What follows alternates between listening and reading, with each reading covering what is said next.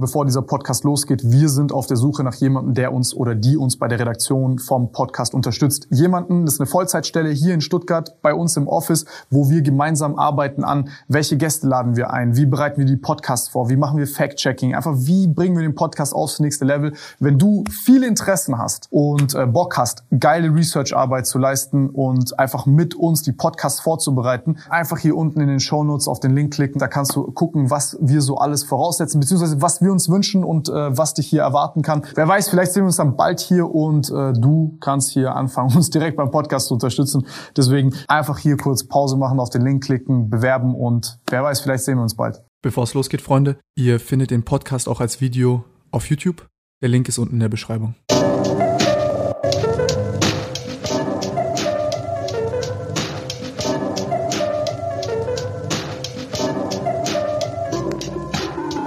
Ja, Patrick Teutsch ist da, der breiteste Natural Bodybuilder Deutschlands.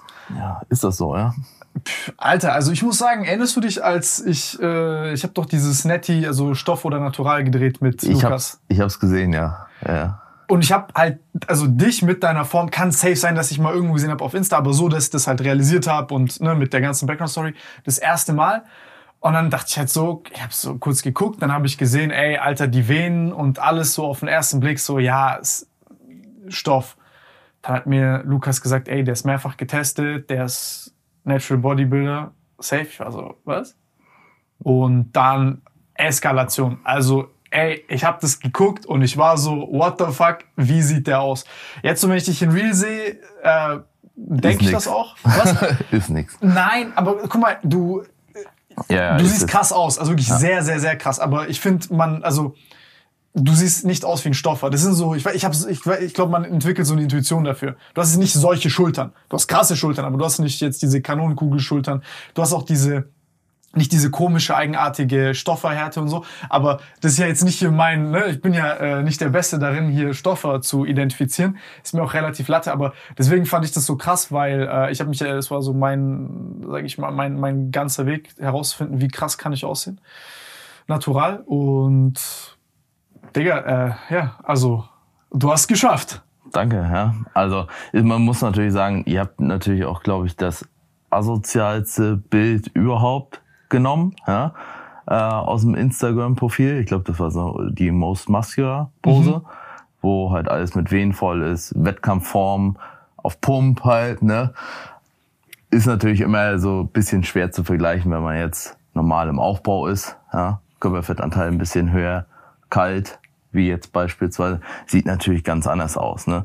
Hast ja jetzt keinen unterschwelligen Pump oder bist in Pose und dementsprechend wirkt das, glaube ich, immer ganz anders. Ja, aber verkaufe ich nicht kleiner als du bist, Mann. Also im Endeffekt gehst du ja auch nicht unparfümiert und ungeduscht aufs Date. Weißt du, Ja, was ich ja. meine? Du hast, du, du hast die krasseste Form dort, du hast halt Diät gemacht, ein paar Wochen. Wie lange hast du Diät gemacht? Also für letztes Jahr, ich glaube, es waren bis zum letzten Wettkampf waren etwas über 40 Wochen gewesen. Ja. Ich glaube, zum ersten Wettkampf waren es so 38 Wochen. Für, lass mich lügen, was ich da verloren hatte, 12, 13 Kilo. Also ich habe sehr, sehr langsam diätet. Ja, man muss dazu sagen, weil du jetzt so äh, geschockt guckst, ich habe mir initial auch zehn Wochen zusätzlich eingeplant, weil ich habe einen kleinen Sohn und alle, die kleine Kinder haben und die in die Kita gehen, die wissen, okay, die bringen auch ganz gerne mal die Kita-Keime mit. Ne? Und die können einen schon mal ordentlich ummöbeln. Deswegen habe ich gesagt, okay, für Krankheitszeiten plane ich einfach pauschal zehn Wochen zusätzlich ein. Wenn ich die nicht brauche, dann diäte ich halt langsamer, mache ein bisschen mehr Diätpausen etc. Und die habe ich tatsächlich nicht gebraucht, aber es war so ein Sicherheitspuffer. Also ich hätte das gleiche wahrscheinlich auch in 30 Wochen, guten 30 Wochen schaffen können. Was ist so ein normaler Stoffer-Cycle an äh, Diät? Also vor einem Wettkampf? Die machen doch nicht so lange Diät. Ich glaube, das ist mittlerweile ganz, ganz unterschiedlich. Ich habe so ein bisschen das Gefühl, viele Athleten mittlerweile, die nehmen sich einen Ticken mehr Zeit, ähm, weil du dann einfach mit einer höheren Wahrscheinlichkeit auch tatsächlich trocken auf die Bühne kommst ja? und nicht am Ende noch mehr pushen musst, noch mehr pushen musst. Ja, auch Und Muskeln dann- verlierst und so. das ist natürlich immer die Gefahr dabei. auf naturaler Basis ist die Gefahr natürlich umso höher, weil du nicht entgegenwirken kannst. Ist kein Muskelschutz. Ja, ja, genau. keine, keine super EAAs, ja. ähm, und deswegen macht es umso mehr Sinn, je geringer deine Fettreserven werden, dann auch die Verlustrate an Fett pro Woche zu reduzieren, weil weniger Energie draus gezogen Aber werden du kann. feiner diäten kannst dann. Ja, aber ich glaube, sonst ist es häufig so irgendwas bei zwölf Wochen ist, glaube ich, so eine Standardlänge. Mit zwölf Wochen habe ich übrigens früher auch angefangen. Also 2011, weiß ich noch, habe ich zwölf Wochen Diät für meinen ersten Wettkampf gemacht. Und das war dir zu hart vom Landen oder? Mm, Naja, also erstmal wusste man noch lange, lange nicht so genau, was man macht. Ne? Also es war halt wirklich einfach Hardcore-Diäten und immer weiter pushen. So Möcht- wie jeder machen. möchte nicht wissen, wie hoch das Defizit auch noch am Ende war. Ich war ja, ich war schon gut trocken für damalige Verhältnisse, aber noch ein ganz, ganz anderes Level, als es halt mittlerweile der Fall ist. Hast du ein Bild davon? Von dem Wettkampf? Habe ich ja. Also Das ist ja immer nice, das mal mein- so zu, anzugucken. Ja, ich habe jetzt mein Handy jetzt hier nicht äh, Ja, ja. dabei, aber zwei, 2011er Fotos habe ich tatsächlich noch. Ja, kann ich dir noch mal schicken. Ja, das, das wäre interessant, das einzublenden, weil das wäre ja krass, äh, das so ein bisschen zu vergleichen, weil ich glaube, viele Leute das so ein bisschen an schwerer zuordnen können. Also gerade so Glutstreifen waren halt damals noch nicht so krass im Fokus. das Oha, kam, erstes Mal dann kam erst so mit den, mit den Jahren. Man muss natürlich sagen, die ganze Szene hat sich weiterentwickelt. Wissen hat sich weiterentwickelt. Damals hat, hattest du vielleicht Team Andro, ja. Konntest da ein bisschen äh, im Forum rumlesen, dann äh, konntest dir ein paar Artikel äh, gönnen und das eine oder andere Buch, beispielsweise von Bernd Breitenstein oder so. Und das war's dann. Na, also ansonsten warst du da ziemlich auf dich allein gestellt. Aber wie zum Fick hast du das gemacht, Alter? Du hast mit 19 Jahren erst angefangen zu trainieren. Genau. Das ist das, was mir den Kopf gefickt hat. 19,5, ja. Ja, ja naja, also es war halt damals noch nicht so. Guck mal, 2008 habe ich angefangen. Ist ja auch schon ein paar Jahre her. Da ist keine, also Da habe ich auch angefangen. Ich war nur 13. ja, aber es war eine Seltenheit, dass mal jemand irgendwie mit 15 oder so schon angefangen hat. Also, Ja, ja, dass du da schon angefangen hast, ist ja nicht der Normalfall gewesen. Es kam ja erst mit den Jahren, dass die Leute immer, immer jünger, immer jünger wurden, was ja auch eine an sich Ja, so durch Instagram und so, so ein bisschen mehr Informationen und mehr Vorbilder, blablabla. Ja, es hat halt einfach keiner Bodybuilding früher in dem Alter gemacht. Ja, da warst du halt feiern, saufen so, keine Ahnung, kicken. umgehangen, Fußball spielen, genau. Und das, Hast du anderen Sport gemacht davor?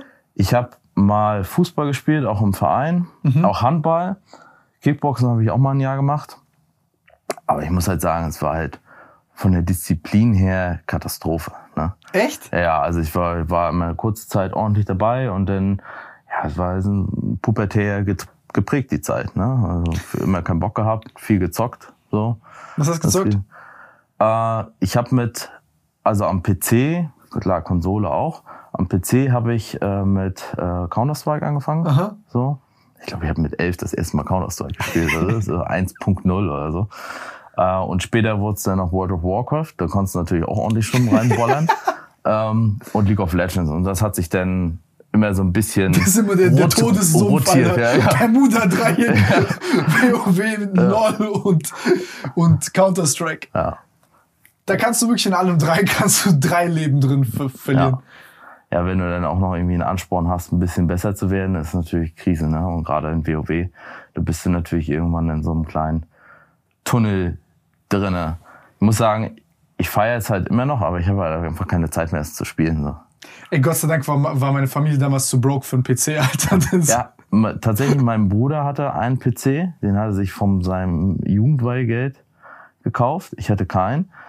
Und dann war es tatsächlich immer so, dass ich nur dann spielen konnte, wenn er halt nicht dran war. Und er war halt relativ viel dran. Ne? Und dann bist du immer früher aufgestanden und äh, hast gefleht, ja, bei, bei der Mutter, dass du, dass du schon am PC darfst und so ein, so ein Gedöns. Und dann bist du kaum dran gewesen für eine Stunde oder so. Und dann äh, kam der große Bruder und meinte, weg da. Ne? War mir ein bisschen bitter. Dementsprechend auch ein bisschen häufiger im äh, Internetcafé gewesen. Obwohl da es halt dann auch immer viel rumlungern war, weil einfach kein Geld da war. Das war ein bisschen problematisch. Ja. ja, interessante Zeit. Und dann, wie kam es dann dazu, dass du gesagt hast, mit 19 fängst an mit Pumpen? War das so, hast du gesagt, ey, ich will richtig breit werden oder einfach nur so, ey, ich habe Bock, Sport zu machen? Also ich habe es bei Kumpels von mir gesehen, die dann, ähm, sag ich mal, die ersten Erfolge verzeichnet haben, die dann schon ein bisschen ins Studio gegangen sind. Da dachte ich mir auch, ja, okay, ein bisschen, bisschen krasser aussehen, stärker werden, ne? Vielleicht auch ein bisschen attraktiver dadurch, ne? Äh, das funktioniert ja nur bis zu einem gewissen Grad. Irgendwann wird es ja nicht unbedingt attraktiver, sondern nur äh, ein bisschen der Freak-Faktor steigt.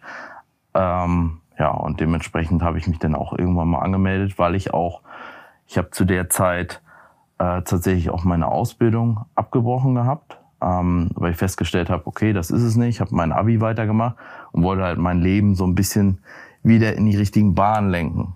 Weniger bis gar nicht zocken. Ja. Mhm wieder Sport machen, habe ich da bis dahin lange Zeit nicht. Und deswegen habe ich mich entschieden, okay, fängst mal wieder mit Sport an, machst jetzt deine Schule. Und da habe ich mich dann tatsächlich echt schnell wiedergefunden, dass mir das halt wirklich extrem viel Spaß macht. Auch um, muss man sagen, so ein gewisses Maß an Unzufriedenheit zu kanalisieren. Ne? Mhm. Also ich fand es immer ganz gut, als äh, Sprachrohr der Gefühle, der Aggression, sich im Training halt so richtig zu verausgaben. Ansonsten hast du früher halt ein bisschen mehr Mist gebaut und da hattest du halt wirklich was, wo du auch deine Energie rauslassen konntest. Krass. Krass. Und dann hast du, äh, du hast quasi, was heißt, was hast du für eine Ausbildung gemacht? Ich habe angefangen, ähm, Kfz-Mechatroniker bei Mercedes. Mhm. Hat dir keinen Spaß gemacht dann? Nee, also das Interesse an Autos hat leider nicht ausgereicht. ja, das ist so ein halt, Konfigurator ist cool, ey, aber ist halt super schwierig, glaube ich, in dem Alter generell zu wissen, was man will. Ja. Ja, ja, also finde ich, ich fand es halt mega schwierig. Ich war auch bei einer Berufsberatung. Und da kommt man dann in diesen Tunnel ey, das rein. Das ist das Schlimmste. Ja. Was magst du? Ja, Autos okay, jetzt nicht Kfz-Mechatroniker werden. So war ungefähr der Werdegang. Ja. Ey, ich habe das auch meinem kleinen Bruder gesagt, weil das sind so, da gehen so voll viele Leute, gehen zu dieser Berufsberatung und da beschäftigen sich die Leute mit denen irgendwie zehn Minuten, aber die Kids denken dann, ey, das sind ja Profis, die werden es besser wissen. Und dann verlagern die so ihre Intuition zu ihrem eigenen Leben, wo sie eigentlich voll viel über sich selber wissen, nach außen und denken, jemand anderes trifft eine bessere Entscheidung als sie selbst über ihr Leben. Ähm, und je später du, glaube ich, auch so eine Entscheidung triffst, was heute in der Gesellschaft so, je schneller, also schneller rich werden und schneller irgendwie herausfinden, was man mag, glaube ich, dass eigentlich voll gut ist, sich Zeit zu lassen. Ähm, weil wenn du dann halt das findest, was du wirklich magst, dann bleibst du auch dabei. Ja, ich glaube, es ist auch wichtig, sich zu trauen, zu sagen, okay, das ist es jetzt nicht. Mhm. So. Mhm. Das ist auch sehr schwer. Das war bei mir der Fall, das war bei meinem jüngeren Bruder beispielsweise auch der Fall.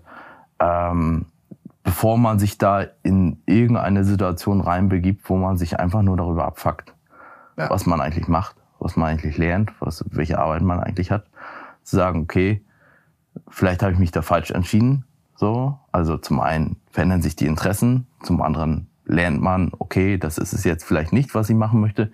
Ich weiß zwar noch nicht hundertprozentig, was ich machen möchte. Aber das ist es nicht. Aber das ist es nicht. So. Und jetzt zu sagen, okay, bloß weil ich das einmal mich dafür entschieden habe, den Rest meines Lebens. Ja, oh, das ist so da schwer, Alter. Ist halt, ich weiß, es ist schwierig, wenn du was gelernt hast, hast vielleicht drei Jahre gelernt und äh, sagst dann, okay, das ist es nicht, oder studiert und stellst halt fest, ja, äh, damit werde ich halt nicht ansatzweise glücklich. Gerade in dem Szenario, wo du noch die geringsten Verantwortungen hast, mhm. ist es natürlich immer schwierig gegenüber den Eltern beispielsweise dann auch zu sagen, jo, ich breche das jetzt ab. Oder, und was willst du sonst machen? Ja, ich weiß nicht, ja. ich weiß, dass ich das nicht machen will. Und dann ist so, ja, du fauler Hund und du, warum, wieso, weshalb? Ist, ist natürlich auch schwierig von, von der Elternseite aus, immer zu sagen, okay, lass ihn, lass ihn mal generell machen. Aber ich glaube, so ein bisschen kann man sich sein, äh, das Verständnis der Eltern immer damit verdienen, dass man sich dann tatsächlich bemüht. Und mit der Zeit glaube ich, glättet das dann auch in gewissem Maße die Wogen, wenn die Eltern halt auch sehen, okay, er macht tatsächlich was anderes, er sucht tatsächlich was anderes äh, und hockt jetzt nicht nur rum und macht halt einfach stattdessen gar nichts. Das ist halt auch keine Option. Und du hast, was war so der Zeitpunkt, wo du gemerkt hast, okay, du hast keinen Bock auf Kfz-Mechatroniker zu machen? Also ich habe es nach vier Monaten wusste ich eigentlich schon, okay, das ist es jetzt für mich nicht. Mhm. Um, und nach neun Monaten habe ich es dann abgebrochen weil ich wollte dem Ganzen erstmal so ein bisschen Zeit geben, dass ich halt sage, okay, vielleicht ist das nur so eine Phase, dass Mhm. hier, das hier gerade keinen Spaß macht. Man muss sich erstmal ein bisschen einfinden. Hat nicht bedeutet, dass es nicht gut war. So. Das ist, hat schon funktioniert, aber ähm, ich habe halt einfach gemerkt, das ist keine Arbeit, die mir Spaß macht. Und ich hatte so ein bisschen das Gefühl, okay, bloß weil du in der Schule häufiger geistig und auch körperlich nicht anwesend warst, ja, hast du hier so ein bisschen was in den Sand gesetzt, wo du eigentlich mehr Potenzial gehabt hättest. Äh, und dieser Gedanke, Hast du dich auch mit den Menschen nicht wohl gefühlt oder? das gar nicht mal so. Das gar nicht mal so. Aber ich habe einfach für mich festgestellt, okay, ähm, das tägliche Arbeiten in der Werkstatt, das ist jetzt nicht so, scheint nicht so meins zu sein, wo ich jetzt sage, okay, da gehe ich halt richtig drin auf. Du hast ja dann auch, wächst auch in der Berufsschule, hast ja auch mehr Auszubildende und merkst halt, wie die in der Freizeit auch immer am Rumschrauben sind und sonst was. War ich halt nie so der Typ für und ähm, habe dann tatsächlich auch ein bisschen hinterfragt, okay, bist du hier auf dem richtigen Trip? Und äh, dann bin ich tatsächlich dahergegangen und ähm, so ein bisschen geschaut, okay, was könnte dann eher was für dich sein? Und dann bin ich irgendwann äh, bisschen mehr in den Wirtschaftsbereich reingekommen. Ich bin ja dann auch im Nachgang, ähm, bin ich aufs Fachgymnasium für Wirtschaft gegangen und halt schon BWL, Rechnungswesen etc. hatte. Das fand's geil? fand ich gut, ja. Geil! V VWL auch, fand ich richtig gut. Ähm, und habe dann auch gemerkt, dadurch, dass ich dann auch den Ansporn hatte danach, okay, ich wollte es meiner Mutter dann ja auch beweisen, dass ich das jetzt hier nicht abgebrochen habe und jetzt die Schule vermassel im Nachgang. Ähm, muss ich sagen, bin ich auch richtig, richtig gut in der Schule geworden. Ich habe davor, ähm, nach der 10. Klasse bin ich vom Gymnasium abgegangen, weil ich irgendwie 3,5 oder so auf dem, äh, auf dem Zeugnis hatte. Hab dann gesagt, okay, ich mache lieber eine gute, äh, gute 10. Klasse auf der Realschule. Und das fiel mir dann halt so in die Hände, dafür musste ich halt nichts tun. Und als ich dann wieder aufs Fachgymnasium gegangen bin, ich habe halt letzten Endes, äh, wurde ich halt Jahrgangsbester. Aber nicht dadurch, dass ich so viel gelernt habe, sondern einfach nur, dass ich Das sich interessiert hat. da war, interessiert war, aufgepasst habe und nicht die Zeit komplett in Sand gesetzt habe. Also das ist eine Sache, die kann ich halt jedem nur wirklich empfehlen. Wenn du halt da bist, nutzt die Zeit wenigstens, um den Aufwand im Nachgang zu verkürzen und versuch aufzupassen. Dann hast du Zeit zum Zocken. Dann hast du auch Zeit zum Zocken, ja. Weil im Nachgang, zumindest für mich, ist ja jeder ein bisschen vom Lerntyp auch ein bisschen unterschiedlich. Für mich hat halt vieles gereicht, denn zu hören und zu sehen, einmal vor Ort und musste dann gar nicht so viel lernen. Ich hatte noch zwei Nebenjobs neben, neben der Schule zu der Zeit, weil ich auch gesagt habe, okay, finanziell möchte ich so ein bisschen ähm, auch nach, der, dem Abbruch von der Ausbildung unabhängig bleiben und mir mein eigenes Zeug kaufen und jetzt nicht wieder, dass meine Mutter quasi mich voll durchverpflegen muss. Ja, weil es war natürlich damals schon eine Entlastung gewesen und das ist dann wieder weggefallen und das wollte ich halt nicht. So und ja, insgesamt ist das dann tatsächlich daran gemündet, dass ich ein ganz gutes Abi gemacht habe und äh, dann äh, im Nachgang studiert habe. Und das war definitiv für mich die bessere Wahl. Hast du direkt dann angefangen mit Training neben dem Abi oder danach? Genau, im, also mit 19 hatte ich ja dann, 19,5 habe ich angefangen und ein, lass mich lügen, vier Monate vorher oder so ging die Schule los. Also quasi direkt eigentlich Hand in Hand. Und da habe ich halt auch relativ zügig gemerkt, das ist eine Sportart, die macht mir Spaß. Dann bin ich nur von mir selbst abhängig. Ne? Also ich brauche, bin nicht irgendwie darauf angewiesen, dass ein anderer mir zuspielt. Ah, Das bedeutet, die Verantwortung liegt auch irgendwo bei mir und man muss dazu sagen, ich habe auch relativ zügig Erfolge gesehen. Ne? Also mit ein bisschen guten Essen. Ich wurde auch ganz gut an die Hand genommen, muss ich sagen, von, von einigen Leuten, die dort trainiert haben. Da waren auch einige Bodybuilder im Studio tatsächlich, so dass man da gleich gesagt bekommen hat, wie zu trainieren ist, Geil. was man trainieren muss. Auch einige Korrekturen vorgenommen wurden. Das war in Frankfurt damals oder? Nee, in Rostock. Das ah okay. Das, das war noch in Rostock. Das war noch- okay, okay. Äh, Frankfurt kam dann halt später über, über Studium und die Arbeit. Ja. Und dementsprechend bin ich dann auch relativ zügig zu einem guten Essverhalten gekommen. Genug Eiweiß. Ja. Also im Prinzip habe ich die ganze Zeit gegessen und viel Eiweiß. So, das war das, was ich wusste. Du hast halt durch die, die Basics schnell richtig gemacht. Im Prinzip schon. Ich meine, meistens ist es ja eh so, am Anfang brauchst du die Gewichte ja nur böse angucken und wächst halt schon, wenn du denn auch im gewissen Maße genug isst. Und das war bei mir definitiv der Fall. Und dann ist halt relativ schnell eins zum anderen gekommen, dass ich mich immer mehr in die Thematik auch reingefuchst habe, was ich wie zu tun habe. Wenn du sagst, du hast schnelle Erfolge, was würdest du so sagen ähm, im Vergleich zu anderen und was ist so passiert nach einem Jahr? Wie hast du trainiert? Am Anfang habe ich dreimal die Woche trainiert. Ganzkörper? Nee. Also, ich glaube, das eine war Brustarme. ja. Also im Prinzip habe ich dreimal Brustarme trainiert, das heißt. Nee, nee, also ich habe tatsächlich Beine schon relativ zeitnah trainiert. Komm jetzt! Ja. Ich habe also Oberkörper auf jeden Fall und Beine kamen dann auch ziemlich zügig dazu.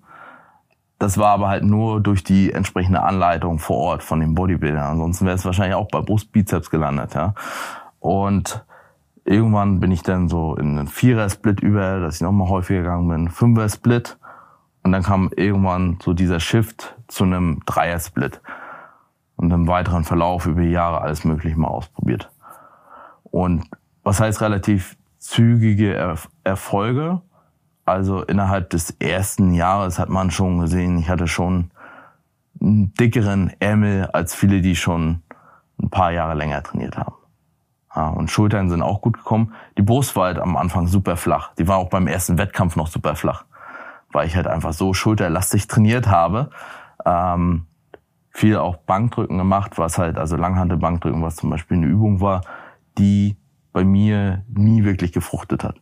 Technisch Krass. auch Katastrophe, ne, war immer sehr viel noch mit den Schultern nachgedrückt. Aber das hat man dann schon gesehen, das war 2011 noch ein sehr starkes Defizit. In den Beinen teilweise auch, aber ich hatte 2010 auch noch eine Kreuzband- und Meniskus-OP. So, dann ist natürlich schwierig, 2011 mit guten Beinen auf der Bühne zu stehen. Wir sind auf der Suche nach jemandem, der uns oder die uns bei der Redaktion vom Podcast unterstützt. Jemanden, das ist eine Vollzeitstelle hier in Stuttgart bei uns im Office, wo wir gemeinsam arbeiten an, welche Gäste laden wir ein, wie bereiten wir die Podcasts vor, wie machen wir Fact-Checking, einfach wie bringen wir den Podcast aufs nächste Level. Wenn du viele Interessen hast und äh, Bock hast, geile Research-Arbeit zu leisten und einfach mit uns die Podcasts vorzubereiten, einfach hier unten in den Show Notes auf den Link klicken, da kannst du gucken, was wir so alles voraussetzen, beziehungsweise was wir uns wünschen und äh, was was dich hier erwarten kann. Wer weiß, vielleicht sehen wir uns dann bald hier und äh, du kannst hier anfangen, uns direkt beim Podcast zu unterstützen. Deswegen einfach hier kurz Pause machen, auf den Link klicken, bewerben und wer weiß, vielleicht sehen wir uns bald. Das muss ich mal später sehen, dieses 2011-Bild. Das heißt, du warst quasi drei Jahre, nachdem du trainiert hast, warst du auf deinem ersten Ja, also zwei und ein Dreivierteljahr, genau. Mit zwischendrin, also Dezember 2010 hatte ich dann meine OP. Da war ich dann halt so zwölf Wochen Pi mal Daumen raus, Meniskus Boah. und Kreuzband, also Innen- und Außenriss gehabt, vom, aber vom Fußball. Ist halt immer Fußball. Klassiker. So, ja. Ähm, dementsprechend waren meine Beine ein bisschen schlechter aufgestellt, aber der Oberkörper war schon einigermaßen stabil. Naja, also für damalige Verhältnisse. Ne? Also natürlich ist das heute ein ganz anderes Niveau, aber ich würde schon sagen, auch heute würde ich mich mit der Form noch ganz gut auf eine äh, GmbF-Meisterschaft stellen können. Vielleicht einen kleinen Ticken trockener noch, aber es wird schon trotzdem gut fruchten. Krass, nach drei Jahren mit noch OP und allem drum und dran, schon krass. Ja, also ich glaube, mit dem Wissen von heute hätte ich bestimmt nach zwei Jahren so aussehen können. Ja, glaube ich schon. Also. Was hättest du anders gemacht? Ja, trainingstechnisch einiges, ernährungstechnisch weniger gefeiert. Ja, ich habe noch ordentlich in, den, in der Anfangszeit habe ich auch noch ordentlich gefeiert. Äh, und da wurde halt auch noch ein bisschen, bisschen mehr getrunken. Ne? Und das wirft dann natürlich auch dramatisch zurück. Dementsprechend der Schlaf auch nicht mehr so on point gewesen. Ausführungstechnisch ganz, ganz viel. Aber diese Lernkurve, das ist halt immer so ein bisschen das Kritische in der Betrachtung. Diese Lernkurve durchläuft ja jeder. Mhm. Ne, ist ja nie so, dass du hier oben anfängst, sondern du verbesserst dich ja peu à peu auch in der Ansteuerung der Zielmuskulatur, in der Ausführung, in den Finessen, was jetzt deine Ernährung anbelangt. Natürlich kann man heutzutage sagen, okay, ich nehme mir ziemlich zeitnah einen Coach, der vielleicht ein gewisses Maß an Expertise mitbringt. Trotzdem brauchst du die Erfahrung. das wäre jetzt mein nächster Punkt gewesen, das hätte ich nämlich auch gesagt. Also das kompensiert aber nicht alles. Aber es wird dich auf jeden Fall schneller zum Ziel führen. Ich würde sagen, wenn ich mich heute, mein altes Ich coachen würde, dann würde ich zumindest so zwei, vielleicht drei Jahre einsparen im gesamten Zeithorizont. Krass. Aber es sind jetzt auch schon 15 Jahre Training, also insofern. Ich meine, aber gut, verletzungsfrei bist du ja auch relativ, oder? Also sportlich, also zumindestens im Bodybuilding ziemlich verletzungsfrei gewesen, ja. Ja, ich meine, das ist auch nochmal so ein wichtiger Punkt, ne? Ähm, wie, wie kam das dann? Du hast dann äh, das Abi fertig gemacht, wahrscheinlich wann so mit 20, 21, mit 21? Genau, ich, 21 bin ich da schon geworden, genau. Also ja, mit 21. Und direkt danach ist ja der erste Bodybuilding-Wettkampf gewesen. Und studieren hast du danach angefangen? Genau. Was hast du angefangen zu studieren? Ähm, Central Banking. Ja, also, Central Banking? Ja, also Zentralbankwesen, was im Prinzip Betriebswirtschaftslehre, Fachrichtung Zentralbankwesen ist. Okay, also krass. Geldpolitik, Finanzpolitik. Ja, Nächste ähm, Jerome Powell werden. Ja, also ich muss sagen, ins, ins, insgesamt. Äh, mit Zinswende die Speku Spekulanten runterbrettern mit ihren ja. ganz niedrig verzinsten Long-Term-Anleihen. Der, der, der Punkt ist ja, vieles davon, also ganzen Trading-Geschichten, das ist ja relativ nebensächlich in, ja. so, einem, in so einem Studium. Ne? Viel Bankenaufsicht. Du lernst halt, was quasi eine Zentralbank macht, aber du lernst jetzt nicht, wie äh, machst du jetzt mit was zum größtmöglichen Profit oder so. Nein. Du lernst ja nicht bei einer Bank, sondern äh, Bundesbank ist ja eine Behörde ne? und äh, entsprechende Zentralbank, um was eine Zentralbank im Prinzip zu machen hat und natürlich das gesamte Konstrukt, wie Geld funktioniert, Geldpolitik etc. Was du denn am Ende des Tages davon brauchst, hängt natürlich wieder davon ab, wo du dein Einsatzgebiet hast. Ne? Ich muss sagen, für das, was ich im Nachgang jetzt gemacht habe, hätte ich vielleicht, wenn dann minimalen Prozentsatz vom Studium gebraucht. Ja. Aber du lernst ja auch dir die Sachen anzueignen, ja, die, die, die Methoden sozusagen.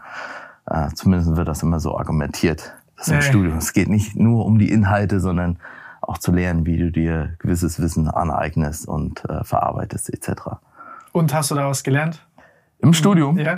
Ich habe schon was gelernt, ja, aber es war viel auch äh, Bulimie lernen, muss ich ganz klar sagen. Weil war in einem Kur zumindest war das meine Lernmethode. ja. Denn ich war nie so ein Typ, denn zu sagen, okay, ich lerne jetzt das ganze Semester über peu à peu durch, sondern ich habe dann zwölf Wochen vorher oder zehn Wochen vorher angefangen und das dann auch in der Intensität immer weiter gesteigert. Mir persönlich immer so Tages... Wie die Diät. Was? Wie die Diät. Ja, obwohl du da ja im Prinzip versuchst, mit der Zeit von der, vom Defizit eher ein bisschen runterzugehen. ja. ja? Also versuchst du ja so ein bisschen ausschleichen zu lassen. Aber es wird trotzdem immer intensiver zum Ende, das stimmt. Und meine beste Lernmethode war einfach immer, sich so Tagesziele zu setzen. Weil wenn ich einfach nur so reingelernt habe, dann habe ich mich relativ zügig ablenken lassen. Dann machst mhm, du mal das, bist mal hier am Handy, und wenn du dir Tagesziele setzt, so war es für mich zumindest immer so, und sagen kannst, okay, danach kannst du trainieren gehen, danach kannst du vielleicht mal eine Runde zocken oder whatever, dann war das immer so ein extra Ansporn zu sagen, okay, ich verdiene mir das und dann mhm. kann ich trainieren gehen. Ja, und das hat eigentlich immer ganz gut funktioniert, weswegen das Studium dann auch ganz gut gelaufen ist. Aber wenn du die Sachen so kurzer Zeit lernst, das ist halt im Kopf für die Prüfung, aber im Nachgang vergisst du halt super viel. Ne? Aber ich muss halt sagen, vieles, was auch Bankenaufsicht oder sonst was betrifft, erstmal war es so, einige Sachen halt so semi-interessant, wenn du nicht mhm. vorhast, danach in die Bankenaufsicht zu gehen. Und ist heute auch schon wieder von den Regularien ganz, ganz anders als damals. Also es war, ja, in, es war viel vom Lernstoff her, teilweise auch interessant, manches mehr, manches weniger, aber das ist immer so, glaube ich, im Studium.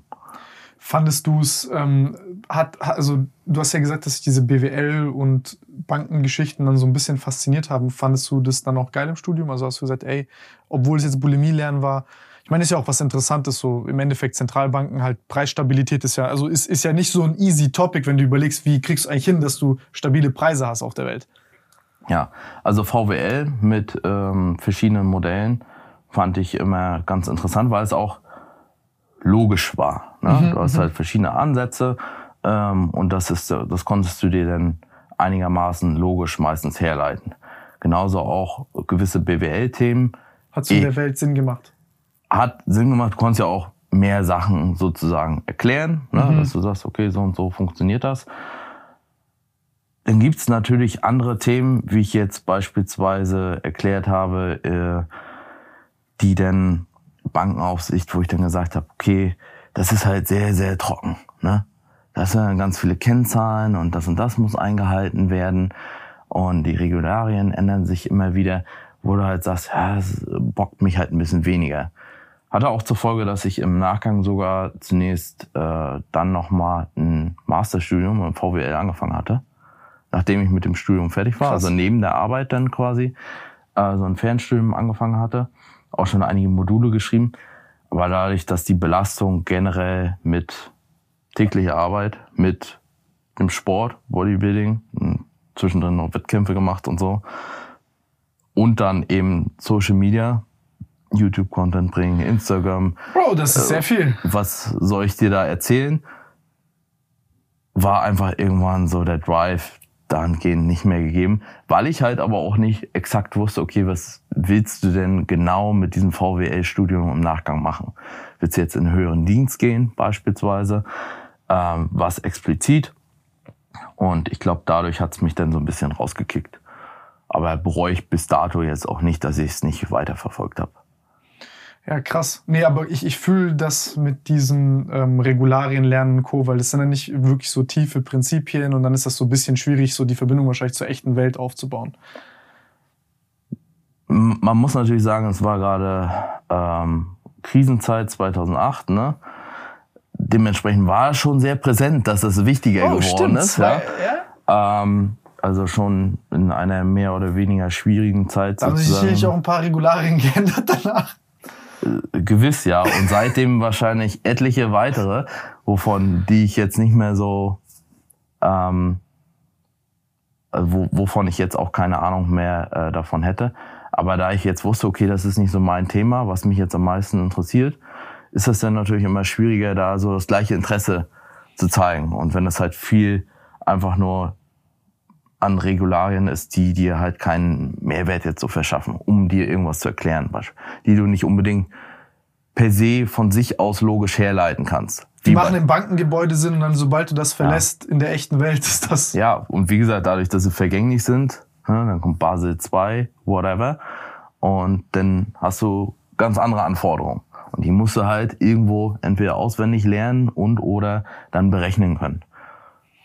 Oder neue selber äh, herleiten ja, ja. und vorschlagen. Aber ich glaube, das ist ein langer Weg.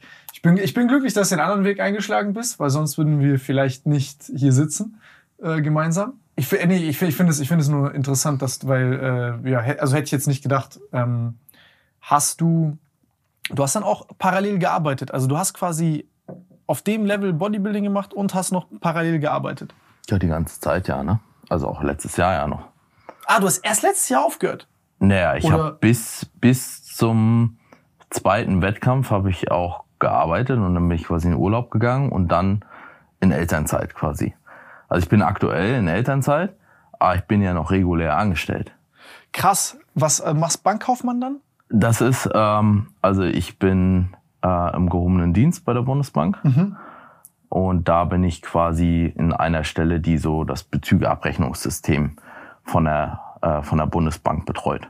Da so verschiedene Änderungen, die auf gesetzlichem Wege reinkommen, ne, ähm, sozusagen ins System einprogrammiert, damit dann letzten Endes das richtige Netto bei den Leuten äh, landet. Ja? Und wenn nicht das richtige Netto la da landet, dann, dann gibt's Probleme. Das glaube ich, das kann ich glauben. Aber wenn das falsche Netto da landet, dann landet ja eh auch immer dann weniger bei den Leuten als sollte, dann ist ja in Ordnung. Ja, so, sowohl als auch. Ja. Aber Nein, ich das, das, das, das, das, meiste, äh, das meiste läuft dann schon sehr, sehr korrekt ab. Nee, das glaube ich dir. Krass. Heftig. Macht dir Spaß? Ja, also es ist ähm, eine sehr logische Arbeit. Ja? Äh, und das ge gefällt mir, weil du hast halt sozusagen Anforderungen gesetzlicher Natur, die du dann in quasi mathematische Berechnungen für das System ummünzen musst. Und da musst du manchmal schon sehr verzweigte Themen versuchen aufzuschlüsseln und rein zu programmieren. Also es ist im Prinzip eine Programmiertechnik, die du letzten Endes ähm, machst vor, vor Ort ins System. Gesetz in Genau. Programm übersetzen. Ja. Also ganz, ganz einfach ist jetzt beispielsweise, wenn sich jetzt Lohnsteuersatz Mhm. ändert. Dass das halt umgeschlüsselt wird. Das ist was Einfacheres. Aber wenn du dann irgendwelche XY Prämien hast, Energiepauschale beispielsweise, aber nur der und der darf das und das bekommen, etc., dann musst du halt viele Bedingungen da einfügen, um letzten Endes für die richtigen Personen das Geld sozusagen bereitzustellen oder eben auch nicht abzuziehen, je nachdem, um was es sich handelt. Alter Fett. Wie sieht so ein Arbeitsalltag aus bei dir oder so ein, so, so ein Tag bei Patrick? Jetzt, Aktuell, ja? also in der Elternzeit, oder ja, also normaler Ar- Arbeitsalltag wäre halt, äh, dass ich tendenziell, je nachdem, ob ich jetzt mit äh, dem Sohnemann aufstehe oder meine Frau, ja, irgendwer macht ihn zu, für die Kita fertig, ja, irgendwer bringt ihn zur Kita, teilt sich meistens äh, so einigermaßen auf, dann ähm, wird halt gearbeitet bis halt von neune an meistens, also stehen meistens nicht so früh auf und bis äh, der Kleine in der Kita ist, dauert ja auch immer ein bisschen. Äh, und das Ganze dann bis äh, späten Nachmittag. Äh, dann im Nachgang dann entsprechend noch ein bisschen Zeit mit dem, mit dem Sohnemann und äh, dann im Prinzip zum Training zur späten Stunde. Ja. Zwischendrin noch mal ein bisschen essen, ähm, vielleicht dann noch mal abends gleichzeitig ein Video abdrehen oder eben am Wochenende. Ja, das ist äh, so ziemlich, und das geht ja meistens bis, ich bin häufig erst 24 Uhr so aus dem, aus dem Studio raus, also ich gehe meistens immer relativ spät Krass. und dann beginnt der Tag von, vom neun. Ja. Krass. Nee, also ich frage so fasziniert, weil das ist schon eine heftige Doppel- und Dreifachbelastung. Also Kind, äh, ein Job, der quasi nichts mit Dingen zu tun hat. Sonst ist ja immer so, dass man das irgendwie noch mit YouTube verbinden kann. Aber du lebst ja sozusagen, lebst bis einmal quasi bei der Bank, hast dort einen anspruchsvollen Job, dann Training um die Uhrzeit. Und ich meine, du gehst sicherlich, wie oft gehst du? Fünfmal? Sechsmal? ja, schon sechsmal in acht Tagen. Also ich habe dann drei Trainingstage, einen Tag Pause, drei Tage Training. Und dann noch Kind. Genau. Und Coaching mache ich dann auch noch ein bisschen. So bereite Leute auf Wettkämpfe vor. So ein bisschen Langzeitcoaching. Ja. Hart. Ja, aber auch selbstgewähltes Leid, ne? Irgendwie. Also muss man schon Bock drauf haben. Ja, das da muss man echt drauf Bock haben. Nee, ich, ich finde, also ich, bin- ich hänge gerade so ein bisschen, weil ich mir so denke, so krass, wie, wie, also Bank und YouTube das so ein bisschen zu connecten, das geht ja gar nicht. Und dann sind das Nee. ja so. Aber ich kann mir da vorstellen, da nimmst du wahrscheinlich nicht viel Hausaufgaben mit. Nee. Okay, das, das ist gut, weil ich glaube, wenn du da noch irgendwie Sachen mit nach Hause nehmen würdest, das wäre echt hart. Nee, wenn Cut ist, ist Cut. So. Okay. So, und ich habe auch, muss man dazu sagen, ähm, Teilzeit, also nur von Montag bis Donnerstag, so dass ich halt einen Tag mehr in der Woche Zeit habe, äh, mich dann allem drum und dran noch zu widmen. Ne? Okay, nee, weil sonst das, das ist echt, da bleibt wenig Zeit, sage ich mal, für dich selber. Schon, ja. Krass. Ich habe ja die quasi die Trainingszeit und dann natürlich in gewissem Maße die Rest Days, ähm, wo man dann sagen kann, okay, hat man noch ein bisschen, bisschen mehr Puffer, je, je nachdem, was man dann entsprechend auch macht. Ne? Derzeit ist ein bisschen entspannter mit der Elternzeit, äh, ist man natürlich ein bisschen äh, flexibler, klar, weil reguläre Arbeit dann äh, äh, jetzt nicht tagtäglich ähm, als Belastung noch mit anfällt. Aber ansonsten ist das schon sehr stramm getaktet. Krass, Mann. Ähm, wie, wieso hast du mal darüber nachgedacht zu sagen, ey, scheiß drauf, ich mache jetzt nur YouTube und Sport und so weiter und so fort? Ja, schon. Wieso Ja. nicht gemacht? Ich meine, du hast äh, pragmatisch gesehen, also ich glaube, als Natural die krasseste Form auf jeden Fall in Deutschland. Ja, gut. Die, die, die Frage ist immer halt, ob das komplett ausreicht. Ähm, Gute Frage. das erstmal. Ja. ich muss sagen, natürlich Social Media technisch ist gerade im letzten Jahr extrem krass nach vorne gegangen. Ne? Ähm, das hat sich schon sehr gut entwickelt. Ich könnte gewiss sagen, okay, ich mache das jetzt nur noch ausschließlich. Das Problem ist immer so ein bisschen auch, okay, wie lange willst du das machen? Ja? Ja, ja. Also willst du jetzt die nächsten, keine Ahnung, 25 Jahre? Ja, ey, als BWLer teilst du auf 25 Jahre nicht, nicht deinen Peak und träumst dir den zurecht. Ja, also muss jetzt auch festhalten, guck mal, ich bin jetzt, ich werde jetzt 34, so, und wenn ich so überlege, okay, ich mache in 20, mache ich in 20 Jahren noch YouTube, ich weiß es nicht, so, äh, mache ich in 15 Jahren noch YouTube, weiß ich nicht. Ähm, ist halt eine schwierige Sache, aber das weißt du halt nie. Das ist halt immer so ein bisschen das andere. Aber es war noch bisher immer so ein Punkt, wo ich gesagt habe, es fällt mir wirklich äh, schwer, quasi diesen Sprung zu machen, weil ich nicht weiß, ob ich das hundertprozentig auf Dauer will. So. Aktuell ist, ist cool, ist, ist eine nette Geschichte, wird natürlich vielleicht das Ganze ein bisschen ähm, entspannter werden lassen, auch ein bisschen flexibler werden lassen. Aber eben da ist so, so immer noch die Geschichte, wo ich sage, okay, das rangelt mich so ein bisschen hin und her in die eine oder andere Richtung. Was ist, wenn ich in zehn Jahren beispielsweise so langsam weg von meinem Zenit komme? Weil dann bin ich immer nicht mehr der krasseste. Ja. Ich war vielleicht mal der krasseste. Ja, jetzt, äh, das hast du jetzt gesagt. So, äh, kann, kann sein. Nein, du bist also wirklich Ja. Real Talk. äh, So, ich finde dich extrem sympathisch und du bist wirklich extrem bodenständig, aber du bist auch wirklich sehr, sehr krass. Also, das ist äh, Fact. Ja, aber das ist halt so ein bisschen so der Punkt, wo ich dann sage, okay, wenn du äh, kein Bodybuilder mehr bist, in dem Sinne, hast du denn einen auf, äh, sag ich mal, wenn du in dieser Bodybuilding-Schiene bleibst, je nachdem, wie man sich ausrichtet, machst du dann einen auf äh, Johannes Lukas Ja, ja. und äh, scoutest die Talente Muss und viele äh, junge Leute kennen. ja. Ist ja letzten Endes so. Da musst du halt immer wieder neue Leute entdecken und die sozusagen. Musst du der Typ für sein. Ich hätte keine soziale Batterie für so einen Scheiß. Ich hätte auch keinen Bock, dass dann. Also jetzt nichts dagegen, aber also zum Beispiel für mich wäre das gar nichts. Ähm, ich weiß nicht, ich glaube schon, dass. Also erstmal, ich finde dich so als Typ schon einzigartig. Du bist besonnen, du bist ruhig, du bist pragmatisch, du bist, ähm, du hast vor allem keine große Fresse, aber du siehst extrem krass aus. Also alles positive Sachen, die ich nicht habe. Ähm, und ich finde, ich weiß nicht, also ich will jetzt nicht reinreden, was du machen willst, weil ich verstehe, also ich, ich verstehe auch den sicherheitsbedachten Patrick in dir, der halt an Familie denkt und an halt Stabilität und so. Aber ich denke schon, dass ähm, ich, ich verstehe die Angst, Geld zu verdienen mit seinem Körper, weil das Ausfallrisiko ein sehr großes ist. Plus du damit zu tun hast, dass halt so, okay, was ist, wenn es nicht läuft, du krank wirst, du dich verletzt oder irgendwie halt mal nicht der krasseste bist, weil du älter bist. Aber ich glaube, auf dem Punkt, entweder machst du dann wieder was anderes, du richtest dich neu um.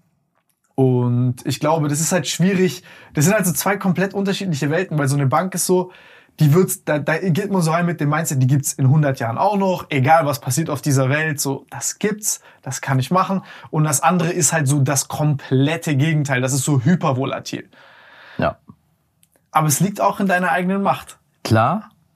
Und es liegt natürlich auch in der eigenen Macht, zusätzlich noch was aufzubauen, wo man sagt, okay, man ist vielleicht mittel- bis langfristig dann nicht nur davon abhängig, wie beispielsweise YouTube läuft, aber gerade wenn du auch sagst, so Coaching-Geschichten, ne, ähm, hängt natürlich auch mal ein bisschen davon ab, wie gut es um dich selbst steht. Ja, umso besser Klar. es um dich selbst steht, umso größer sind letzten Endes die Anfragen. Ähm, und auch da ist aber natürlich die Frage, wenn ich jetzt sagen würde, okay, Coaching ist das äh, Nonplusultra aktuell, willst du halt mit äh, 60 dann noch diese äh, Coachings sozusagen äh, machen oder willst du es halt nicht? Und ich sehe da, klar, ich sehe natürlich das Potenzial, generell da noch mehr reinzustecken und mehr Energie, ähm, sag ich mal, auch zur Verfügung zu haben. Aber ja, zum aktuellen Zeitpunkt Das sind einfach auch so, Kopfschmerzen, ja? ja, ich glaube, es ist einfacher, wenn man von Anfang an quasi nicht so in, in, in der festen, regulären Arbeit drinne war. Ja, ja, ja, ja, ja. Und natürlich auch, wenn man weniger Verpflichtungen hat. Ne?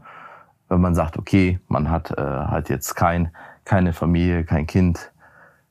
Das macht es natürlich auch immer ein bisschen einfacher, ein bisschen vielleicht riskantere Entscheidungen zu treffen. Weil du sie selber ausbaden musst und nicht deine Kinder Genau. und deine Frau. Mir ist es egal, wenn ich jetzt quasi vor, vor, vor einem Haus wie einer ein, ein, äh, Einraumwohnung lande. Ja, ist ja. mir egal. So, also ich habe da keinen Anspruch so an sich, aber man möchte natürlich immer generell mit einem gewissen Maß an Sicherheit seiner Familie jetzt und auch in Zukunft was bieten können. Ja, und da muss man vielleicht das eine oder andere mal nicht so aus der Hüfte heraus entscheiden und sagen, okay, wenn jetzt der Zeitpunkt sehr gut ist, äh, wenn die Entwicklung so ist, dass du sagst, okay, das kann mittel- bis langfristig auf jeden Fall was werden und willst das auch, dann kann man den Schritt natürlich gehen. Ich glaube, du hättest das Zeug dazu, auf jeden Fall. Danke. Egal in welche Ja. Richtung. Also ich finde, äh, ich, ich kann es voll nachvollziehen. Also ich kenne es mit meiner Verletzung. Ich musste ja gefühlt, äh, musste ja von Fitness hier auf die Couch kommen, um irgendwie mich über Wasser zu halten. ähm, Klamotten machen und weiß der Geier was alles noch. Deswegen, also ey, ich, ich, ich fühle das. Das ist ja im Endeffekt von außen gucken Leute her und denken, du bist Social Media und das ist, ähm, hast irgendwie zwei Sommer Hype und dann ist krass und du selber denkst halt so, yo, okay, ähm, das Survival of the Fittest und das ist irgendwie Überleben und okay, das ist jetzt ein Jahr und was ist jetzt das nächste und wo ist die Planbarkeit und ne, wo ist die Stabilität und dann versuchst du es halt irgendwie links und rechts überall zusammenzukratzen und auf Seite zu legen. Ja.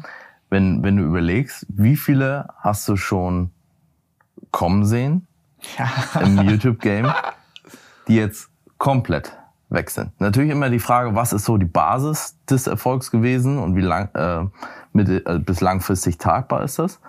Aber es gab schon sehr viele, die sehr, sehr groß waren und heute komplett weg sind. Ne? Und es ist halt immer die Frage, ob die das so viel dümmer angestellt haben, äh, ob die sich nicht rechtzeitig umorientiert haben oder ob man da tatsächlich ein bisschen, bisschen Vorsicht immer walten lassen muss, was so ein bisschen die äh, Konsistenz der ganzen Geschichte anbelangt. Weil vielleicht gibt's in zehn Jahren auch kein YouTube mehr, äh, sondern es gibt nur noch TikTok, was ich bis heute noch nicht habe. Und dann stehe ich auch leer da, ja, wird YouTube abgeschaltet. Ja, da, ich, glaube, ich glaube, da muss man ein bisschen offen sein und sich auf jeden Fall darauf einlassen. Und ich glaube, das ist generell so ein Problem, dass halt jetzt ähm, man äh, älter wird und halt mit der Zielgruppe älter wird. Ich zum Beispiel, mich juckt das jetzt nicht, ich brauche jetzt nicht irgendwie 13, ich brauche jetzt nicht hier irgendwie Ki äh, Content machen für 13-jährige Kinder, sondern ich sag halt so, ey, ich mache Content für mich, für Leute, die in Ja. meinem Alter sind oder, Leu oder Leute, die das interessiert, die können auch 13 sein, ist mir Latte, aber ich werde jetzt nicht anfangen, mich zu verstellen, damit ich irgendwelchen Kids auf TikTok gefallen. Mach trotzdem TikTok, weil ich denke, dass halt eine coole Sache ist, wenn man sich ein bisschen tiefer damit beschäftigt. Aber sie hat auch ihre Gefahren. Ich war davor echt anti. Ähm, aber ich denke, dass, also ich glaube, da ist es, ich glaube, es ist wichtig, ich glaube, es ist sehr, sehr wichtig, offen zu sein. Ich glaube, es, ähm, so das, das, das größte Problem, wie so YouTuber abkacken, ist, ich glaube, es sind drei Sachen, äh, die immer wieder zum selben führen. Es ist, das erste ist Arroganz. Wenn du schnell viral wirst Mhm. und krass wirst, dann ähm, verlierst du den Bezug von wie viel Anstrengung du in deine Arbeit reinstecken musst, damit du was rausbekommst. Weil du zum Beispiel hast einen ganz anderen Bezug dafür. Du weißt, wie viel du für einen Euro ackern musst. Ich weiß bei anderen Projekten, wie viel ich für einen Euro ackern muss, wo ich jetzt und und Leute verwechseln halt keine Ahnung, wenn die zum Beispiel eine drei, vier, fünfjährige YouTube-Karriere haben, dann ist ja wie bei dir, du gehst auf einen Wettkampf und das sind halt die Früchte von zehn Jahren Training oder drei oder fünf. Und so ist ja für einen YouTuber, du wirst ja dann bezahlt für die fünf Jahre YouTube, die du gemacht hast und die Reichweite hast du halt jetzt aufgebaut. Ja. Das Problem ist halt, dass die das nicht sehen. Ja. Die, die können nicht rückwärts gucken und dann denken die, das ist jetzt, ich habe jetzt in zehn Minuten schnell was gemacht. Und dann wird man gierig und arrogant. Und dann geht man auch mit dem Geld scheiße um. Weil man denkt, so leicht wie du es ausgeben kannst, so leicht kommt es auch wieder zurück. Und die andere Sache ist, glaube ich, Ignoranz. Ist, dass man halt sich verschließt, so damit nicht so ganz so anfangen kann und so und so nicht so seinen richtigen Weg damit findet, dass man so ein bisschen so blind ist, aber nicht in so einem äh, narzisstischen oder, oder arroganten, auf so eine arrogante Art und Weise, sondern einfach ein ganz anderes Leben lebt, als das eigentlich so erforderlich ist für das. Weil das muss man auch echt wollen. So, also ich bin da, ich bin so ein typisch ignoranter Kerl manchmal. Also wie lange ich gebraucht habe, um TikTok zu checken, heilige, heilige Scheiße, ich check's immer nicht. Ähm, Seit wann machst du TikTok? seit wann machen wir TikTok? Ein Jahr? Hm, Juni 22, nicht ganz ein Jahr jetzt. Ja. Aber es hat halt mit dem Podcast auch unnormal geholfen, so. Ja. Ähm, und macht mir dann halt auch Spaß, weil, guck mal, geile Zahlen machen jedem Spaß. Ja, Weißt du, was ich meine? Also Ja, so sind, sind wir ehrlich. klar. Äh, Besser als wenn es niemand schaut, ne? Ja, genau. Und ist ja auch keine Sünde so. Ähm, das ist also das dieses Ignoranzding und ich glaube, das dritte ist halt äh, Konstanz. Ist genauso wie ins, wie ins Training, Alter. Wenn du nicht regelmäßig trainieren gehst, wenn du nicht regelmäßig uploadest, wenn du nicht regelmäßig dranbleibst, egal wie scheiße das ist, Alter. Ich gehe auch ins Training und fühle mich immer kacke. Ich weiß nicht, wie du da bist mit dir selber. Ich bin sehr hart mit mir da. Ähm, und dann klicke halt auf Upload und jedes Video finde ich scheiße. Aber ähm, wenn man sich halt anstrengt und wirklich versucht, es gut zu machen, dann ja, dann, dann ist man zumindest mal irgendwie da. Und dann ist mein persönliche Herangehensweise ist halt stabil. So 80 Prozent ist einfach nur da sein. So, und die 20 Prozent, die Exzellenz ist dann die harte Arbeit, die du reinsteckst und so weiter. Aber die 80 Prozent sind wirklich einfach Show-up, Mann. So, sei einfach da. Und ich glaube, das sind so die drei Sachen, die dann, oder zwei Sachen, die zu dieser einen Sache vielleicht auch führen oder die Ängste dann die Leute haben, abzuladen oder so. Weil ich glaube, dass jetzt auch durch Corona und so Leute daheim, denen geht's richtig scheiße psychisch, die kommentieren dann auch viel Kacke. Und ich glaube, viele Creator können damit auch nicht umgehen. Ich meine, wie viele Mhm. Leute erzählen dir, dass du stoffst? Ja gut, das ist ja seit Ewigkeiten so, ne? Obwohl ich muss sagen, es hat mittlerweile ein bisschen abgenommen, ja? Ja? Aber Ich muss wahrscheinlich wieder ein bisschen in Wettkampfform kommen. Dann ist, ist immer jene, mit jedem Kilo Fett, was ich verliere, weißt du, wird, äh, steigt das dann inkrementell an. Kommen dann die neuen Kommentare. Ja.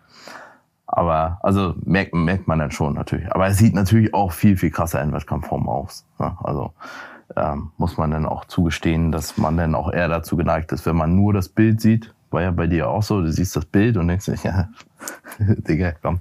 Was geht bei dir, wenn du das Bild anguckst? Ja gut, würde ich das Bild unabhängig Würdest du, davon würdest sehen, du, ja? Sehen, würde ich halt auch denken. Ist klar. Ich habe aber auch schon oft genug gesagt, dass äh, ich quasi, hätte ich mich diese Wettkampfsaison vor fünf Jahren, hätte ich das gesehen, hätte ich auch in Frage gestellt, ob das so, so natürlich zugange gegangen ist. War es ein richtiger Satz? Ich weiß es nicht. Ja, aber ich verstehe, was Ja. du meinst. Äh, ich weiß nicht, Alter, ich habe dieses Bild gesehen und ich war so, what the fuck? Was ein Freak, Mann, wie sieht das aus? Richtig krass. Aber du hast halt echt eine, du hast richtig krasse Vaskularität. Ja. Aber die hatte ich schon immer. Also es gibt auch ein Bild von mir mit 19, das ist so ein semi-gute Quali und da habe ich auch 1,8 im Turm. Ja, äh, da mache ich aber auch so halbe Most Muscular und da sieht man halt auch, dass meine Bizepsader, die guckt da auch, siehst du jetzt, ähm, ist jetzt sehr moderat, ähm,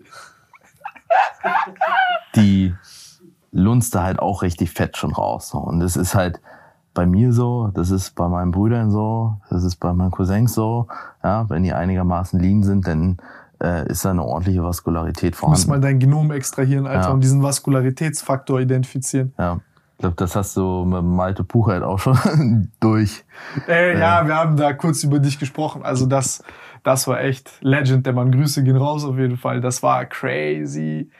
Ich meine, äh, ich glaube aber bei dir ehrlich, die Vaskularität war das, was mich gedacht, also denken lassen hat, dass du stoffst. Jetzt, wenn ich dich so sehe, ey, das ist krass, aber du hast nicht diese Psychohärte, du, also das ist, Es ist halt ohne Pump, ne? Also ich habe jetzt nicht so einen krassen stetigen Pump, aber wenn wenn wenn ich gut, den dann hast halt du auch, aber auch als Natural nicht. Ja, ja, genau. Welcher Genau. Natural hat stetigen Ge- Pump? Genau, aber wann machst du ein Foto ohne Pump? Ich habe jetzt mein, mein letztes äh, Form-Update auf YouTube. Auf ich jeden Fall nicht freiwillig. Ja, habe ich beispielsweise jetzt ohne Pump morgens kalt und äh, flach so, sozusagen gemacht, äh, um halt auch mal so ein bisschen Kontrast zu haben. Aber äh, generell hast du ja kein Foto, was du uploadest und sagst, hier jetzt, hier ohne Pump, ohne alles, so sieht besonders bescheiden aus. Macht ein Bodybuilder in der Regel nicht. Nee, Alter, um Gottes Willen, das will ja auch keiner So, sehen. Ja, warum? So, es läuft halt auch viel beschissener. so. Ist ja auch so. Ist nicht mal so, dass du sagst, okay, ähm, mich würde das jetzt so mega stören, aber es läuft dann halt auch richtig schlecht. Du wirst ja im Prinzip dafür belohnt, dass du ein möglichst krasses Bild hochlädst. Ja, ja. So. Und dann ist natürlich der Ansporn wenig da zu sagen, okay, ich zeige euch jetzt mal äh, meine schlechteste Form im bescheidensten Licht, so da, dass ihr euch da äh, wiederfinden könnt. Weißt du, was mir aufgefallen ist, damals, als ich die Bilder gemacht habe und so, ich habe ja auch immer geguckt, wo ist der Winkel und so. Ich habe halt Maximalfilter draufgelegt. Also ich habe nach gutem Licht gesucht, guten Pump, guten Winkel und so weiter, aber ich habe da jetzt nie irgendwie in Photoshop was größer gezogen oder so ein Scheiß.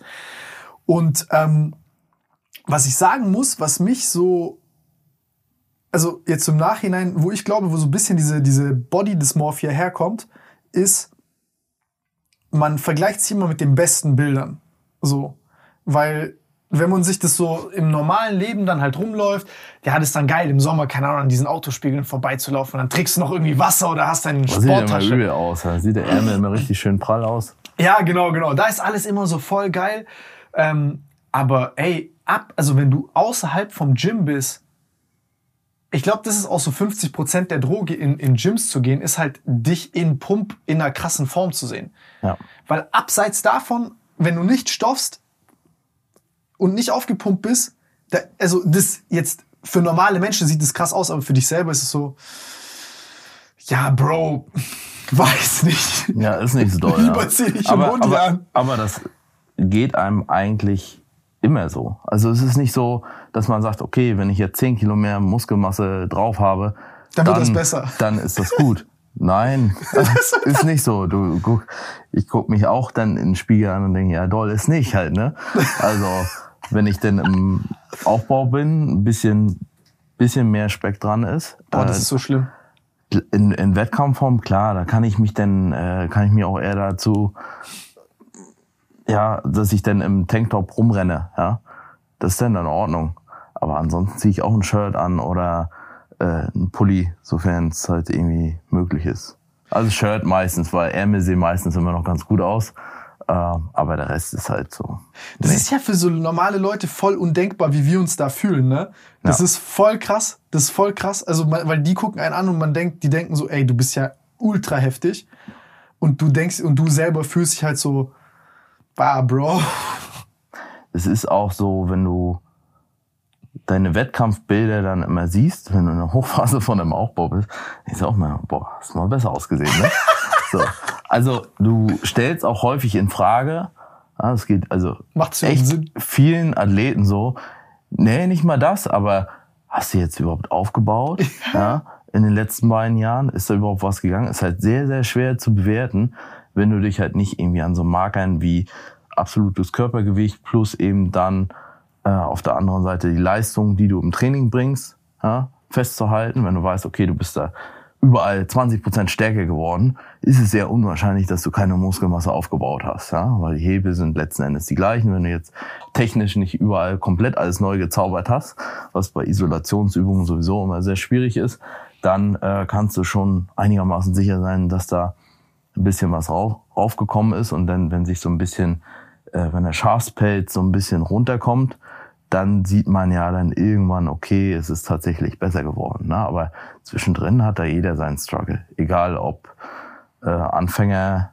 äh, jemand, der schon ein bisschen fortgeschrittener ist oder irgendwie Elite-Athlet XY. Ich muss dich mal in richtig krasser Form sehen in Real, das würde mich richtig interessieren. Ich meine, ich gucke mir das ja dann später auf jeden Fall auch nochmal an. Äh, da bin ich gespannt.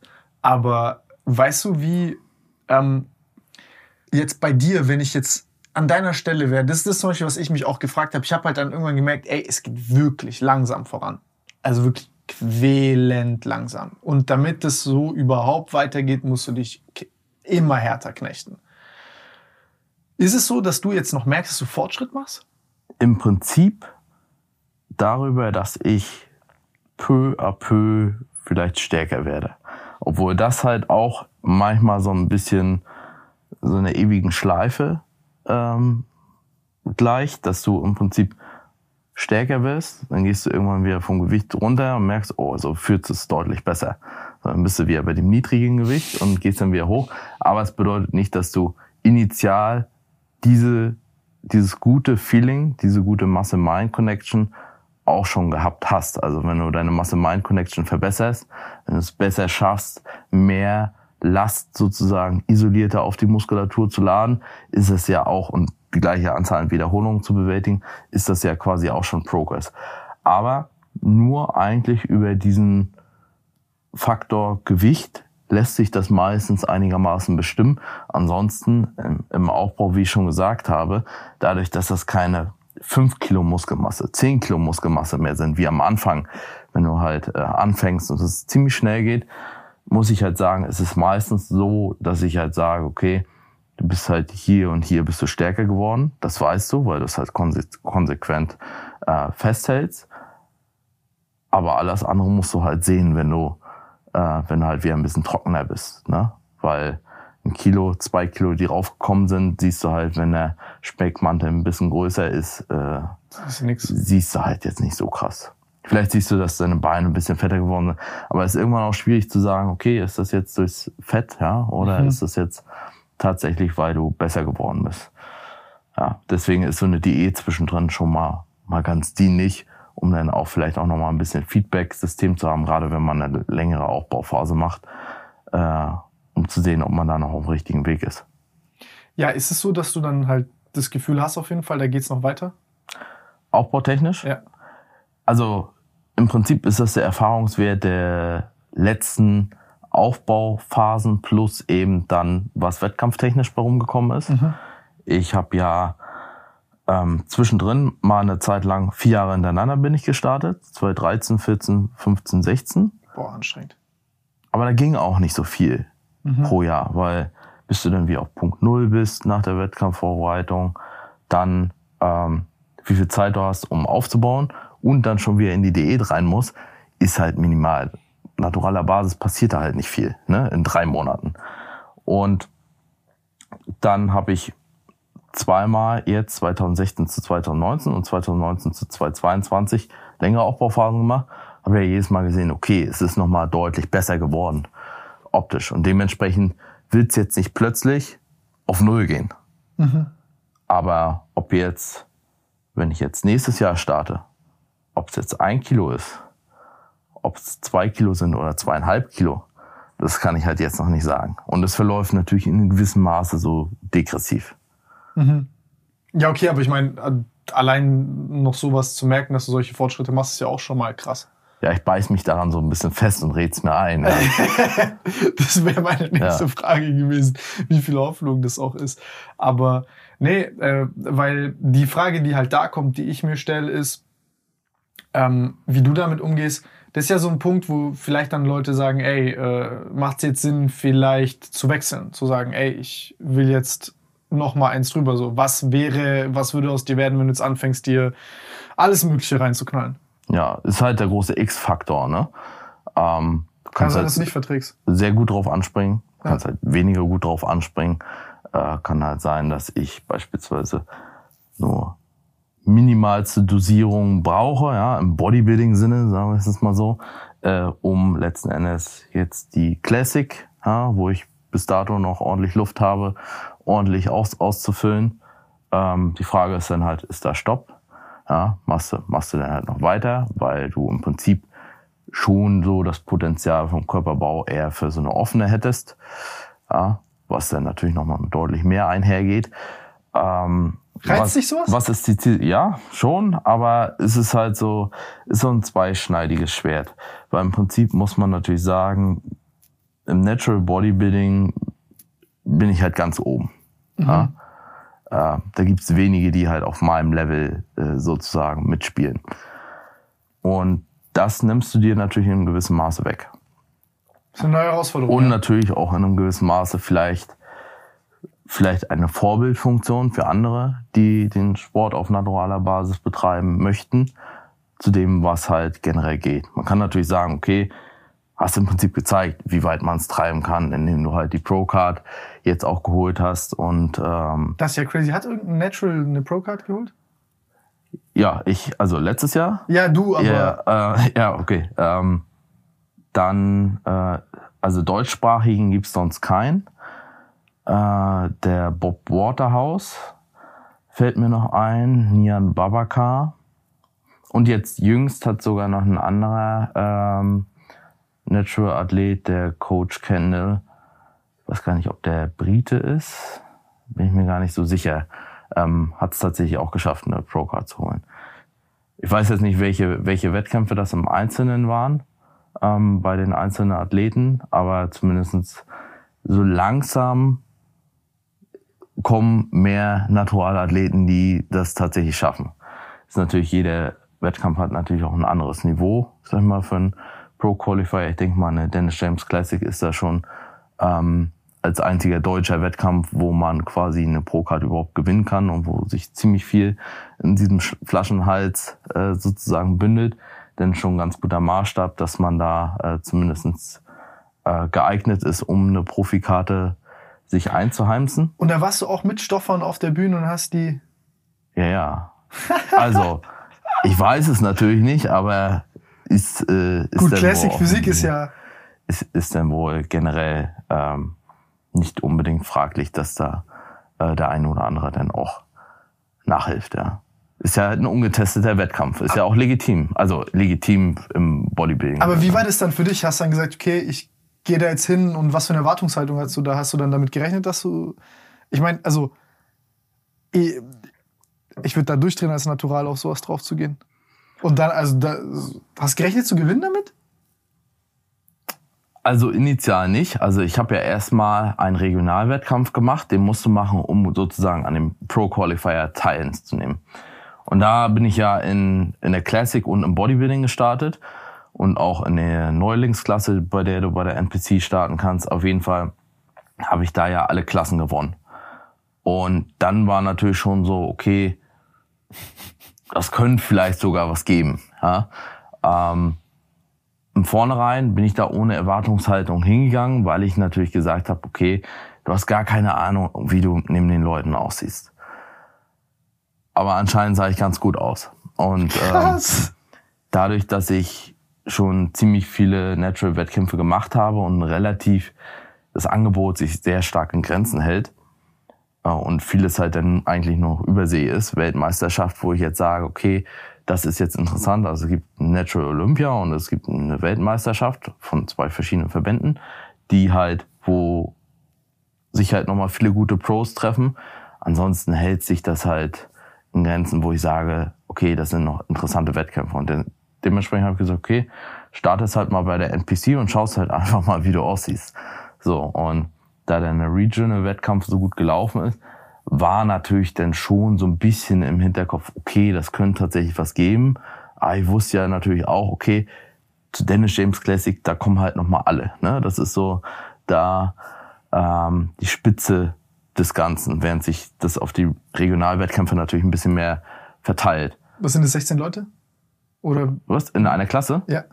Nee, also in deiner? nee, ich glaube, das waren, bei der Classic waren es, glaube ich, lass mich lügen, 23, 25, irgendwie okay, so. Und äh, Bodybuilding waren auch einige. Also ich habe Bodybuilding und ähm, Classic. Classic dann gewonnen und dann quasi ein Overall in der Classic geholt. Und dementsprechend da dann mal eine Pro-Card gewonnen. Durch den Overall? Oder? Genau, genau, nur durch, durch den Gesamtsieg. Also ich habe die Klasse gewonnen, ne? Classic, oh, Classic. Das ist deine Gewichtsklasse? Genau, ich bin in, in Classic gestartet und im Bodybuilding bis 90 Kilo. Und die beiden Klassen habe ich gewonnen und in der Classic habe ich halt über alle Classic-Klassen, ne, also über alle äh, Klassensieger, ne, ich glaube, glaube ich, vier oder fünf äh, Classic-Klassen und von denen habe ich dann halt den Gesamtsieg geholt. Alter Motherfucker, krank. Danach habe ich ja noch mein Pro-Debüt gegeben. Also dann bin ich ja noch mal Bukarest geflogen und dachte mir, okay, machst mal einen IFBB-Profi-Wettkampf mit. Und? Wie war das? Ja, ist halt schwierig, ne? Du kannst ja, um es mal so zu formulieren. Das Ding ist ja in der Classic, du hast ein Amateurgewichtslimit. Das lag bei mir bei 88 Kilo. Und jetzt darf ich aber irgendwie in, bei den Profis 94 oder so wiegen. Ist ein bisschen ungünstig, weil du mhm. schaffst natürlich nicht in zwei Wochen sechs Kilo aufzubauen. Beziehungsweise, wenn ich mich ein bisschen drücken würde, könnte ich das wahrscheinlich bis auf 10 Kilo oder so äh, hochpushen. Und dementsprechend sehen die Leute da natürlich, wenn das Niveau nicht allzu schlecht ist, etwas massiver aus, was äh, mich dann so ein bisschen die Platzierung gekostet hat. Also ist nicht so gut ausgegangen, aber zum Reinstoppern war es mal gut, um festzuhalten, okay, du brauchst auf jeden Fall mehr Fleisch, weil ansonsten hast du eher geringere Chancen. Wie, ähm, welcher Platz hast du geholt dort? Also es mündet dann am Ende die letzten landen alle auf dem 16. Irgendwie, irgendwie fünf, sechs, sieben Leute oder so auf dem 16. Okay, also im Endeffekt, die waren halt wesentlich breiter. Ja, also die haben halt wahrscheinlich, also von vom Conditioning her war es super. Ähm, das einzige Manko ist halt letzten Endes dann die Masse gewesen. Mhm. Ne? Oder das, was halt initial gleich abfällt. Und dann sehen die Judges natürlich, okay, wenn sie versuchen, relativ schnell die Top 10 zu finden, sehen sie natürlich, okay, Raus, raus, Der- raus, raus. der ist halt ein Lauch, der kommt weg. So. Ja. Und im Verhältnis, du kannst halt immer nur so breit sein, wie es dein Umfeld hergibt. Ne? Und dann bist du halt draußen, dann kommst du auch nicht mehr rein, egal was du eigentlich danach veranstaltest. Und ich muss halt auch sagen, solange es nicht irgendwie Finale ist, ist mir das eigentlich auch relativ Wurst, ähm, welchen Platz ich mache. Weil alles, was außerhalb Finale ist, ist halt weit ab vom Schlag. Ne? Ja, ja, ja, verstehe, verstehe. Ähm, ja, hast du da Ambitionen weiterzumachen? Ja, also ich Also- versuche ja gerade aufzubauen, ja. Ist es dein nächstes Ziel, richtig IFBB äh, was zu probieren? Genau, ja. Also ich habe schon gesagt, also der Punkt ist halt auch, entweder startest du bei der IFBB, Mhm. ähm, du kannst nicht irgendwo anders starten und bei der IFBB, also bei den Profis, weil die sagen halt, entweder du bist bei uns Profi Mhm. oder nicht. Also woanders bei irgendwelchen Natural-Wettkämpfen oder so kannst du dann auch nicht starten. Echt? Nee, das äh, machen sie einen Riegel vor, was dann für Oh. mich so ein bisschen die Entscheidung war, okay, was machst du jetzt? Aber Äh, das ist ja Shit. Das, die haben doch gar keine Naturalklasse. Oder? Nee, also es gibt irgendwie in Kanada ab und zu so Ben Reader Natural, was weiß ich was, wo du tatsächlich auch da eine Profikarte bekommen kannst, was dann Naturalwettkampf sein soll. Äh, Wie das gestaltet ist, weiß ich nicht genau. Aber danach so auf Profi-Ebene gibt's das nicht. Nee. Ja, aber das wäre doch nice, so eine Olympia auch einfach äh, eine Natural-Klasse da zu haben. Ja, ich weiß nicht, ob die das so geil finden. Ja, tatsächlich, weil. tatsächlich so geil finden. Echt? Ja, weiß ich nicht. Also Ich Ah. fänd's geil. Ja, ich meine, mittlerweile ist man natürlich so weit, dass man weiß, okay, es gibt da schon Unterschiede, aber lange Zeit wurde da so ein Deckel drauf gemacht. Ne? Also da durften äh, viele ja nicht so frei darüber reden, dass sie äh, quasi Stoff. offensichtlich nicht natural sind. Wahrscheinlich auch sponsorentechnisches Ding gewesen, aber Ich bin wegen dem Kreatin so breit. ja. Ja gut, ich meine, früher, ich weiß nicht, wo ich angefangen habe, da Hat man es auch gedacht, ja? ja, ich dachte zumindest, okay, ich könnte halt schon, wenn ich nur hart genug trainiere, kann ich auch wie so ein Lee Priest oder so aussehen. Ich muss einfach nur härter trainieren, ja? Ja, Ja, ist tatsächlich so. Fühle ich, fühle ich. Also, äh, aber hast du mal so international bei so einem Naturalwettkampf mitgemacht? Also so eine Nat also Natural-Weltmeisterschaft oder so? Ja, ich habe ja Europameisterschaft bei den Profis, die habe ich ja 2019 gewonnen. Und ähm, dann bin ich äh, 2019 noch rübergeflogen zum Natural Mr. Universe. Da bin ich Zweiter geworden, ja, hinter dem amtierenden Natural Olympia, wo man eigentlich hätte sagen müssen, ja, ich, will jetzt nicht die, diese alten Kamellen wieder rausholen, aber äh, im Prinzip kam einer der, der Judges danach schon zu mir an und meinte, ja, wäre er sozusagen nicht der amtierende äh, Olympia mehrfache, dann hätte ich das Ding schon geholt. Ne? Aber Ja, aber was ist das für eine scheiß Begründung? ja, das ist halt so ein bisschen, da war, wurde auch äh, Generation Iron XY, keine Ahnung, welche Zahl gedreht, Netty for Life. Gibt's ja eine, ein, ein Generation Ah, die haben für einen Plot quasi einen Sieg Und gebraucht. das war natürlich so ein bisschen, ja, natürlich so ein bisschen ihr, ihr Vorhaben, ne? Hey. So. Und da der Athlet halt auch so ein Zugpferd ist, ja. Ich meine, jeder, jeder konnte konnt sich ja anschauen auf dem Stream etc. und Trotzdem konnte sein, seine eigene Meinung machen. Ist halt wie es ist, ja. Aber ich war dann zumindest für den Natural Olympia eine Woche später dort auf dem Schirm. Äh, ja, aber ist so semi, semi gut gelaufen damals. Natural Olympia? Hm. Wieso? Ist es so ein unterschiedliches Niveau oder? ja, ich hätte schon weiter vorne, also landen können, sag ich mal. Form war nicht so ganz perfekt an dem Tag, äh, weil davor noch ein bisschen, bisschen Magenprobleme gehabt, ähm, bisschen zu viel Glanz drauf gehabt für das Licht. Also ich, es war halt echt ein schäbiger Wettkampf. Ne? Es ist schon furchtbar. Ähm, so vom, also Bühnen-Setup war Katastrophe. Ja? Und das ist so der Irgendwie- höchste Natural. Ja, es ist halt von dem Verband halt, aber es ist halt ist halt schon mies. Also man kann es nicht mit einem richtigen Olympia vergleichen. Aber das Niveau, da treffen sich halt schon so, ähm, sag ich mal, die besseren Natural-Athleten, je nachdem, wie man das in den USA definiert. Ne? Ja, das wollte ich fragen. Also, wie natural sind denn so Leute außerhalb von Deutschland und wie ist denn das mit dem Testen jetzt in Deutschland Ja. versus international? Ja. Es ist natürlich so, dass im Dachraum im Prinzip so die höchsten Anforderungen, was das Testen anbelangt, Ja? bestehen. Ja. Um es jetzt, äh, wie war es jetzt in der Vergangenheit beispielsweise bei der GmbF so, ähm, wenn du halt angemeldet bist, kannst du jederzeit getestet werden. Also das bedeutet, du wirst halt nicht nur zu den Wettkämpfen getestet, ja, weil das kannst du natürlich entsprechend umgehen. Logischerweise, Ja, wenn du weißt, okay, Tag XY ist der Test, so, denn äh, wenn du dich einigermaßen auskennst, dann wirst du sicherlich auch negativ da landen können. So, das hatte dann logischerweise zur Folge, dass man Off-Season-Tests implementiert hat. Äh, bedeutet, jederzeit kann quasi Doping-Kontrolleur bei dir klopfen und sagen, jetzt wird abgegeben. Patrick bei der Bank, kommen die dann zu dir und dann Hosen runter. Also ich wurde einige Male schon angerufen oder es wurde halt geklingelt und gesagt, jetzt hier, ne, wie sieht's aus? Ähm, und dann muss das auch zeitnah geschehen. Also du kannst nicht sagen, ja, Digga, übermorgen ist Zeit, so, ne? Das äh, funktioniert nicht. In Und welchem Zeitraum musstest, musst du reagieren, wenn die dich also anrufen? bei mir war es halt Eine Stunde oder? im, immer, immer so gewesen, dass man mich angetroffen hat. Mhm. Das eine Mal weiß ich noch, da wollte ich gerade zu meinem äh, Studienort wieder fahren von Frankfurt aus, weil ähm, ich dann quasi wieder dort an der Hochschule gewesen wäre und irgendwie 21 Uhr, nee, 20 Uhr saßen wir auf jeden Fall immer noch bei mir und äh, haben quasi, glaube ich, die zweite Urinprobe genommen, weil die erste zu dünn war, weil ich zu viel getrunken hatte. Also wenn du zu viel trinkst, dann Ja, okay, passt die Dichte nicht. So, dann mu- musst du nochmal wieder pinkeln. Ab dem Zeitpunkt, ab dem die da sind, wirst du nicht mehr aus den Augen gelassen. Ne? Musst dich nackt ausziehen. So, dann äh, wird überall einmal geguckt, dann wirst du nochmal abgetastet. Ja?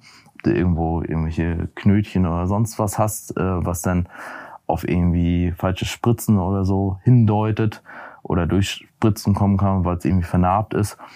Dann wird auch überall einmal hingeguckt, ja, auch da, wo die Sonne nicht hinscheint. Ähm, Hoden abgetastet und so. Ne? Also es ist volle Programm. Äh, überall geguckt. Ob du auch nichts, hoffe, die schicken da zumindest- nichts versteckst so. Also jetzt nicht irgendwie hier einen Urinbeutel oder so unterm, unterm Hoden versteckt hast, um dann irgendwie, aber du musst halt eh zum Kontrolleur hinpinkeln. Ja? Also du kannst nicht irgendwie dann alleine auf Toilette gehen, sondern äh, ab dem Zeitpunkt steht der Kontrolleur halt bei dir. Ja? Muss ihn einmal nackig machen. Also du gewöhnst dich dran. Ne? Am Anfang ist es komisch, aber irgendwann wird das so Normalität, wenn du es oft genug gemacht hast. Ne? Und Sind es dann immer dieselben Leute oder? es ist schon ein Pool an Leuten, die das von dem ähm, Institut quasi machen.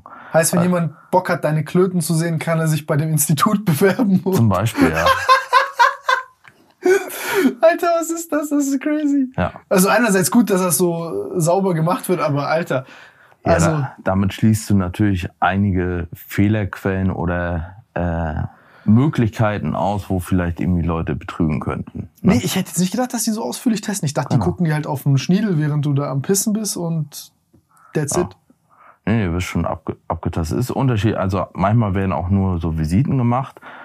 Ähm, Nehmen bei die mir Blut ab oder Haare oder? Genau, also Urin ist die eine Geschichte, das ist standardmäßig. Bei mir war es tatsächlich auch schon, dass ähm, dann Blut noch zusätzlich abgenommen wurde, weil ich tatsächlich auch damals, glaube ich, der Erste gewesen, bei dem zusätzlich Blut abgenommen wurde.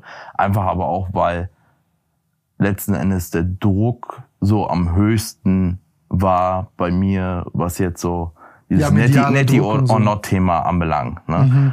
Und de dementsprechend äh, hat man das da auch ein bisschen äh, zusätzlich umfangreicher dann natürlich noch betrieben, was ja auch in Ordnung ist. Ist ja auch cool für dich. Ja. Ich meine jetzt ganz ehrlich, also Gott sei Dank haben die so ausführlich getestet, weil dann ist also ganz ehrlich, also wer danach noch sagt, der Stoff, da weiß ich nicht. Du, am Ende des Tages hast du immer einen Stock an Leuten, die halt sagen, ja, dann hat er das und das gemacht. Vieles davon, also das meiste, was halt gesagt wird, geht halt nicht. Da merkt man halt, dass die Leute keine Ahnung haben, wie diese Tests eigentlich ablaufen. Was sagen die zum Beispiel? Was sind so. Ja, dass er da Urin von einem anderen genommen hat, beispielsweise. geht halt nicht, ne? So. Äh, aber dann heißt es natürlich, ja, äh, Patrick, der ist so dicke mit denen, ja, das äh, läuft so ab. Ne? So, da kannst halt irgendwann, das sind dann Behauptungen, die aufgestellt sind, dann kannst du halt irgendwann nicht mehr gegen argumentieren. Ja, was Weil- willst du da sagen, ja, Bro? So, wenn, wenn dann heißt, ja, die sind korrupt, ja, damals bei äh, hier äh, beim Fahrradfahren bei Armstrong, da war das ja auch so gewesen. Ja, gut. Äh, deswegen ist das jetzt beim Natural Bodybuilding Verband so oder so. Naja, es ist halt ähm, dann schwierig, dann kommst du irgendwann in so ein Ding, wo, du- wo dann halt Behauptungen aufgestellt werden, wo du halt nicht drüber ähm, richtig argumentieren kannst. Ja, so ist das äh, auf nationaler Ebene. International läuft das meist ein bisschen anders ab. Wie? Ja. Äh, in dem Sinne, ich weiß noch, beim, beim Universe, da hast du dann, ähm, du konntest den Becher nehmen, konntest reinpinkeln. Da war auch jemand dabei, aber nicht in der Genauigkeit geguckt, wie jetzt beispielsweise das in Deutschland. Wie, wie guckt ihr in Deutschland? naja, du musst dich halt, stehst halt nackt da die ganze Zeit, bis du halt halt den Becher in der einen Hand, Wie, dir, wie lange stehst du nackt da vor denen? bis du halt pinkeln kannst, ne? Und da steht halt dann ein Typ oder eine Frau oder zwei oder Typ, drei. ja. Also immer je nach Geschlecht wird das schon sortiert. Okay, also du kriegst quasi immer Männer, die Ja, dich... genau, Okay. ja. Und dann ist da ein oder zwei?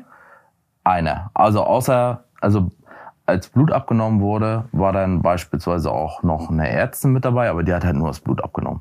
Aber zum Gucken für, für Urin ist halt ein Mann denn in meinem Fall dabei. Und der, der stehst halt so lange nackt da, eine Hand muss weg sein, ja, ähm, damit du nicht irgendwie wahrscheinlich aus den Haaren hinten was rauszaubern kannst und das rein reinstreuen kannst oder so, denke ich mal. Okay, und, du hältst das Ding Ja. und, und wo steht der...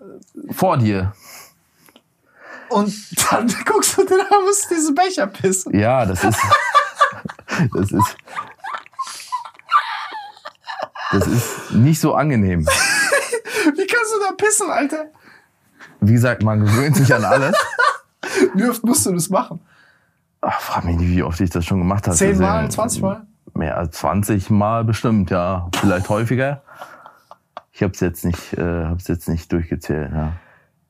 Ich dachte zumindest kommt deine Frau oder so, Alter, dann ist ja noch schlimmer. ja, aber das ist ja ja nein, ich verstehe. Ich verstehe. noch noch schwieriger eigentlich, oder? Also Ja, doch. vor der Frau loszupinkeln, wenn du da Äh, stimmt, das ist echt stehst. schwierig. Am besten ist noch kalt. Ja? Chef, kommt noch deine Frau nach Hause, dann bist du da mit irgendeiner fremden Frau im Wohnzimmer und pisst ins Ja. könnte, könnte dich in Erklärungsnot bringen. Auf jeden Ja. Fall. Ähm, okay, und und äh, international, wie ist es da? Ja. Da gibt er den Becher und sagt, ja, geh auf Toilette, Bre und komm dann wieder zurück. ja, also bei mir war tatsächlich jemand dabei, aber der stand dann auch hinten im Raum. Also ich konnte da so pinkeln. Also man, ich würde jetzt behaupten, wer da gewieft gewesen wäre, der hätte da schon was machen. Da musste ich nicht ausziehen und wirst irgendwie nochmal, wird nochmal geguckt, ne? Genauer. Was wäre gewieft? Irgendwas reinkippen in den Urin oder Ja. Fake-Urin? Oder? Ja. Oder halt irgendwas, was quasi Probe zerstört, ne? Irgendwelche Chemikalien. Aber ist es dann nicht, dass die ganze Probe nicht ausgewertet werden Ja, kann? dann haben sie dich halt auf dem Schirm, aber wenn du in dem Zeitpunkt sozusagen äh, was am Stecken, Dreck am Stecken gehabt hättest, dann äh, hättest du natürlich die Möglichkeit, zumindest den Test zu umgehen und dann danach zu sagen, okay, ich gehe jetzt mal auf und äh, wenn sie nächstes Mal kommen, dann kann ich gerne eine Probe abgeben. Weiß nicht, wie, wie, äh, Krass. wie wieso die ungültig wurde. Wird es dann dokumentiert, wenn du zum Beispiel so ungültige hast? Ja, ja, klar. Also dann wärst du auf jeden Fall ähm, bei denen, bei dem Institut oder je nachdem, wer das halt äh, in den USA oder sonst wo macht, mehr auf dem Schirm. Keine Ahnung, wie genau die das dann verfolgen. Ne? Bei mir war es auf jeden Fall so gewesen, dass ich dann den Becher dort abstellen sollte. Also in Deutschland ist es ja so, also verpackst das denn, ne? du hast drei Proben, aus denen du aussuchen kannst, die werden dann verschlossen, dann wird Etikett verglichen und so, dann musst du es noch abzeichnen, dass das auch tatsächlich versiegelt wurde. Und wenn das nicht so im Labor ankommt, ja, wenn da irgendwie Siegel aufgegangen ist oder sonst was, dann ähm, zählt das halt nicht. Ne? Also dann gibt's halt ein Kann sein, dass ein Hater dich testen kommt. Genau, ja, kann ja sein, dass jemand da noch, äh, keine Ahnung, irgendwas mit zusätzlich reingibt, damit der Test positiv ausfällt. Und in den USA war es so, du hast halt im Prinzip in den Becher gepinkelt und hast deinen Becher da irgendwo hingestellt, wo halt jeder hätte rangehen können. Also halt. Oder einer aus Versehen draus getrunken hätte. Oder das, ja, Lust auf Apfelschorle gehabt hätte. Ey, das ist, aber da, das ist, ja, okay, und dann, wie gegen wie viel un, äh, ungültige Pisstests bist du dann angetreten? Das weiß ich nicht. Das erfahre ich ja nicht. Und die können trotzdem einfach die Also Bühne. tatsächlich war es so, beim äh, Universe ist im Nachgang einer äh, auf mehrere Substanzen positiv getestet worden. Der ist aber zwei Plätze hinter mir gelandet. Aber beim Olympia ist der vor mir platziert worden. Und er sah plötzlich nochmal deutlich besser aus. Ne? so, deutlich trockener. Also, wo ich mir denke, so, das in einer Woche auf naturaler Basis ist schwierig. Da musst du schon an dem das Mal davor extrem oft gewesen sein und jetzt extrem gut. Und selbst dann wäre es schwierig gewesen. Und ähm, wenn dann natürlich einige Top-Leute dann zusätzlich an dem Tag noch nicht, also auch nicht kontrolliert werden, stelle ich mir natürlich die Frage, wie kann das sein, dass ich als zum Beispiel Zweiter kontrolliert werde und der Erste halt nicht. Oh, der wurde nicht, der, Also hä? an dem Tag, soweit ich weiß. Muss nicht jeder äh, kontrolliert nicht. werden? Also eigentlich ist es in Deutschland in der Regel so, dass auf jeden Fall Klassensieger, Gesamtsieger getestet werden. Hä, was ist das für ein Joke? Und alle, alle, alles danach ist so, ähm, Egal. wie, wie die Tester entscheiden. Ne? Mhm. Manchmal wird auch ein Fünfter, manchmal wird auch ein Siebter oder so getestet, der dann ein bisschen, der muss ja nicht gewinnen, bloß weil du auf Stoff bist, muss ja nicht bedeuten, dass du ähm, gut genug für deine Klasse bist, aber du bringst halt gewisse Optik mit, die vielleicht den Tester dazu verleiten lässt, dass er sagt, okay, der ist wahrscheinlich drauf. So. Und ähm, da gibt's schon in Deutschland sehr gute Leute, die da ein richtig gutes Auge für entwickelt haben und dann halt auch eben den vierten oder den sechsten oder so rausnehmen, die sich dann übelst aufregen, aber die dann teilweise auch äh, mal positiv sind. Wo, wo du natürlich die Frage stellst, okay, du bist jetzt irgendwie Sechster oder so, bist halt drauf auf einem Net- Netti-Wettkampf. Ja, aber es sind dann eh meistens die Leute, die sagen, ja, sind doch eh alle drauf. vorne. Aber das würde mich übel abfacken, Alter. Du gehst auf so Natürlich. einen Wettkampf und dann, ey Bro, wenn du stoffst, dann geh doch, also misst dich doch mit Leuten, die das auch machen. Das ist doch so. Was gehst du stoffen auf einen Naturalverband? ist natürlich ein richtig ekelhafter und charakterlich fragwürdiger Move. Aber ich glaube, die Leute gehen tatsächlich dann so ran und sagen, ja, ja, die anderen, die Top-Leute, äh, die sind auch alle drauf. Also mir wurde schon mal gesteckt, dass halt bei den Testern halt echt häufig dann so gesagt wurde, ja, geht doch lieber zum Teutsch oder so. Ne? Testet den doch lieber nochmal. So. Ja, ich werde getestet. So, wie oft, wie oft willst du noch testen? Wie oft willst du noch unangekündigt äh, vorbeikommen? Zu, ähm, letztes Jahr war tatsächlich auch so, da waren nochmal erhöhte äh, Testkriterien, wenn du da an dem Profi-Wettkampf von der GmbF teilnehmen wolltest, so dass du ein halbes Jahr vorher dich schon anmelden musstest, äh, damit klar war, wer bei dem Profi-Wettkampf äh, startet, um nochmal mit einem erhöhteren Testkapazitäten diese Leute nochmal zu testen. Und ähm, das ist dann darin gemündet, dass du nochmal in diesen sechs Monaten nochmal häufiger als sonst getestet wurdest. Wie oft wirst du da getestet? Ich weiß nicht, wie oft wurde ich getestet? Dreimal dann, anstatt vielleicht einmal in dem Zeitraum oder so, ne? Oder zweimal vielleicht. Also es, ist, es kann auch sein, dass du diese Woche getestet wirst und dann äh, eine Woche später nochmal. Ne? Wenn, Ja, halt, das wäre ja Schwachsinn, wenn die sich ankündigen. Genau, so. Und die Gefahr soll halt da sein, damit halt nicht gesagt wird, oh, jetzt wurde ich getestet, jetzt. Äh, Ich warte, bis ich getestet bin und Ja. dann fange ich an zu stoffen. Ja. ist natürlich immer ein bisschen schwieriger, Leute, die vielleicht ein bisschen weniger auf dem Radar sind und extrem gut sind, dann ähm, abzufangen, beziehungsweise diejenigen, die sich vielleicht ein bisschen kurzfristiger ähm, anmelden. Ich weiß gar nicht, was die, was die Frist generell für die Anmeldung ist. Das wäre natürlich so ein Ding, wo man eigentlich nochmal sagen könnte, okay, die Leute müssen sich mindestens irgendwie äh, ein Jahr vorher oder so anmelden, damit man überhaupt schon mal die Chance hat. Fünf Tage vorher. Ja, naja, ich weiß nicht, wie kurz es geht. Ähm, wie viel halt Prozent von den Natural-Bodybuildern, die bei dir in den Klassen sind, mit denen du auf die Bühne gehst, stoffen, deiner Meinung nach? Wie viel Prozent? Oh, ganz schwer zu sagen. Prozentsatz will ich nicht, will ich nicht sagen, weil ich, das Ding ist ja. Ich sehe, wie du lachst, dass, dass, dass dein Herz es sagen will, aber dass du keinen Bock hast auf die ganzen Beef. Man muss sich ja immer überlegen, grundsätzlich, das, was ich vorhin gesagt habe. Ich halte mich mit solchen Aussagen echt zurück. Ich sage so, okay, ich äh, bin hier, hier und da ein bisschen skeptisch, aber ich wäre ja auch, ich habe ja gesagt, hätte ich mich vor fünf Jahren gesehen, wie ich dieses Jahr aussah, ich auch gesagt, ob das so legit ist. Ne? Und von der Warte her ist das immer schwierig dann zu sagen, äh, der und der ist äh, drauf. Das sind vereinzelte Personen, würde ich jetzt mal sagen, die dann so ein bisschen äh, auch in meinen Augen suspekter sind. Also ich würde jetzt nicht sagen, dass es, äh, dass es der Großteil der Leute ist, die dort startet. Aber hier und da und gerade Übersee hast du dann schon, glaube ich, die eine oder andere Person, die natural ein bisschen anders definiert. Ich glaube, bis vor einigen Jahren konntest sogar noch auf naturaler Basis in den USA äh, Pro-Hormone die gönnen. So. Also deswegen ist es ja halt eh immer eine Definitionssache in einem einzelnen Land. Ja, aber nein, jetzt mal Definitionssache in Deutschland. Also in Deutschland jetzt von, sage ich mal, auf ein Natural. Ach, in Deutschland meintest du? Ja, in Deutschland. Wie viel würdest du sagen? Die Hälfte? Also die dieses Jahr ähm, bei mir in der, in, bei dem, ich war ja dieses Jahr nur auf einem naturalen Profi-Wettkampf und äh, da wäre jetzt niemand dabei gewesen, wo ich gesagt hätte, okay, ist, ich meine, ist halt auch schwierig, wenn ich, wenn ich dann auf, auf der anderen Seite halt auch noch der Beste war. Ne? Sagen, okay, von den anderen. Kann ja sein. Klar, kann sein, aber von den Leuten hätte ich es jetzt nicht erwartet. Ähm, wie ist es jetzt für dich? Also, das heißt, du machst keine Natural, äh, also keine GNBF und Ding mehr? Wegen IFBB? Genau. Ich will jetzt äh, versuchen, IFBB-technisch was zu reißen. Ja. Was ist dann dein nächster Wettkampf und wann ist der? Nächstes Jahr wollte ich wieder starten. Bedeutet äh, wahrscheinlich so Sommer, Herbst. Äh, ich weiß aber ehrlich gesagt noch nicht, wie sich da die Wettkämpfe, also die Termine stehen halt jetzt noch nicht. Ne? Mhm. Den kann ich jetzt noch nicht sagen, ich nehme an dem und dem und dem Wettkampf teil.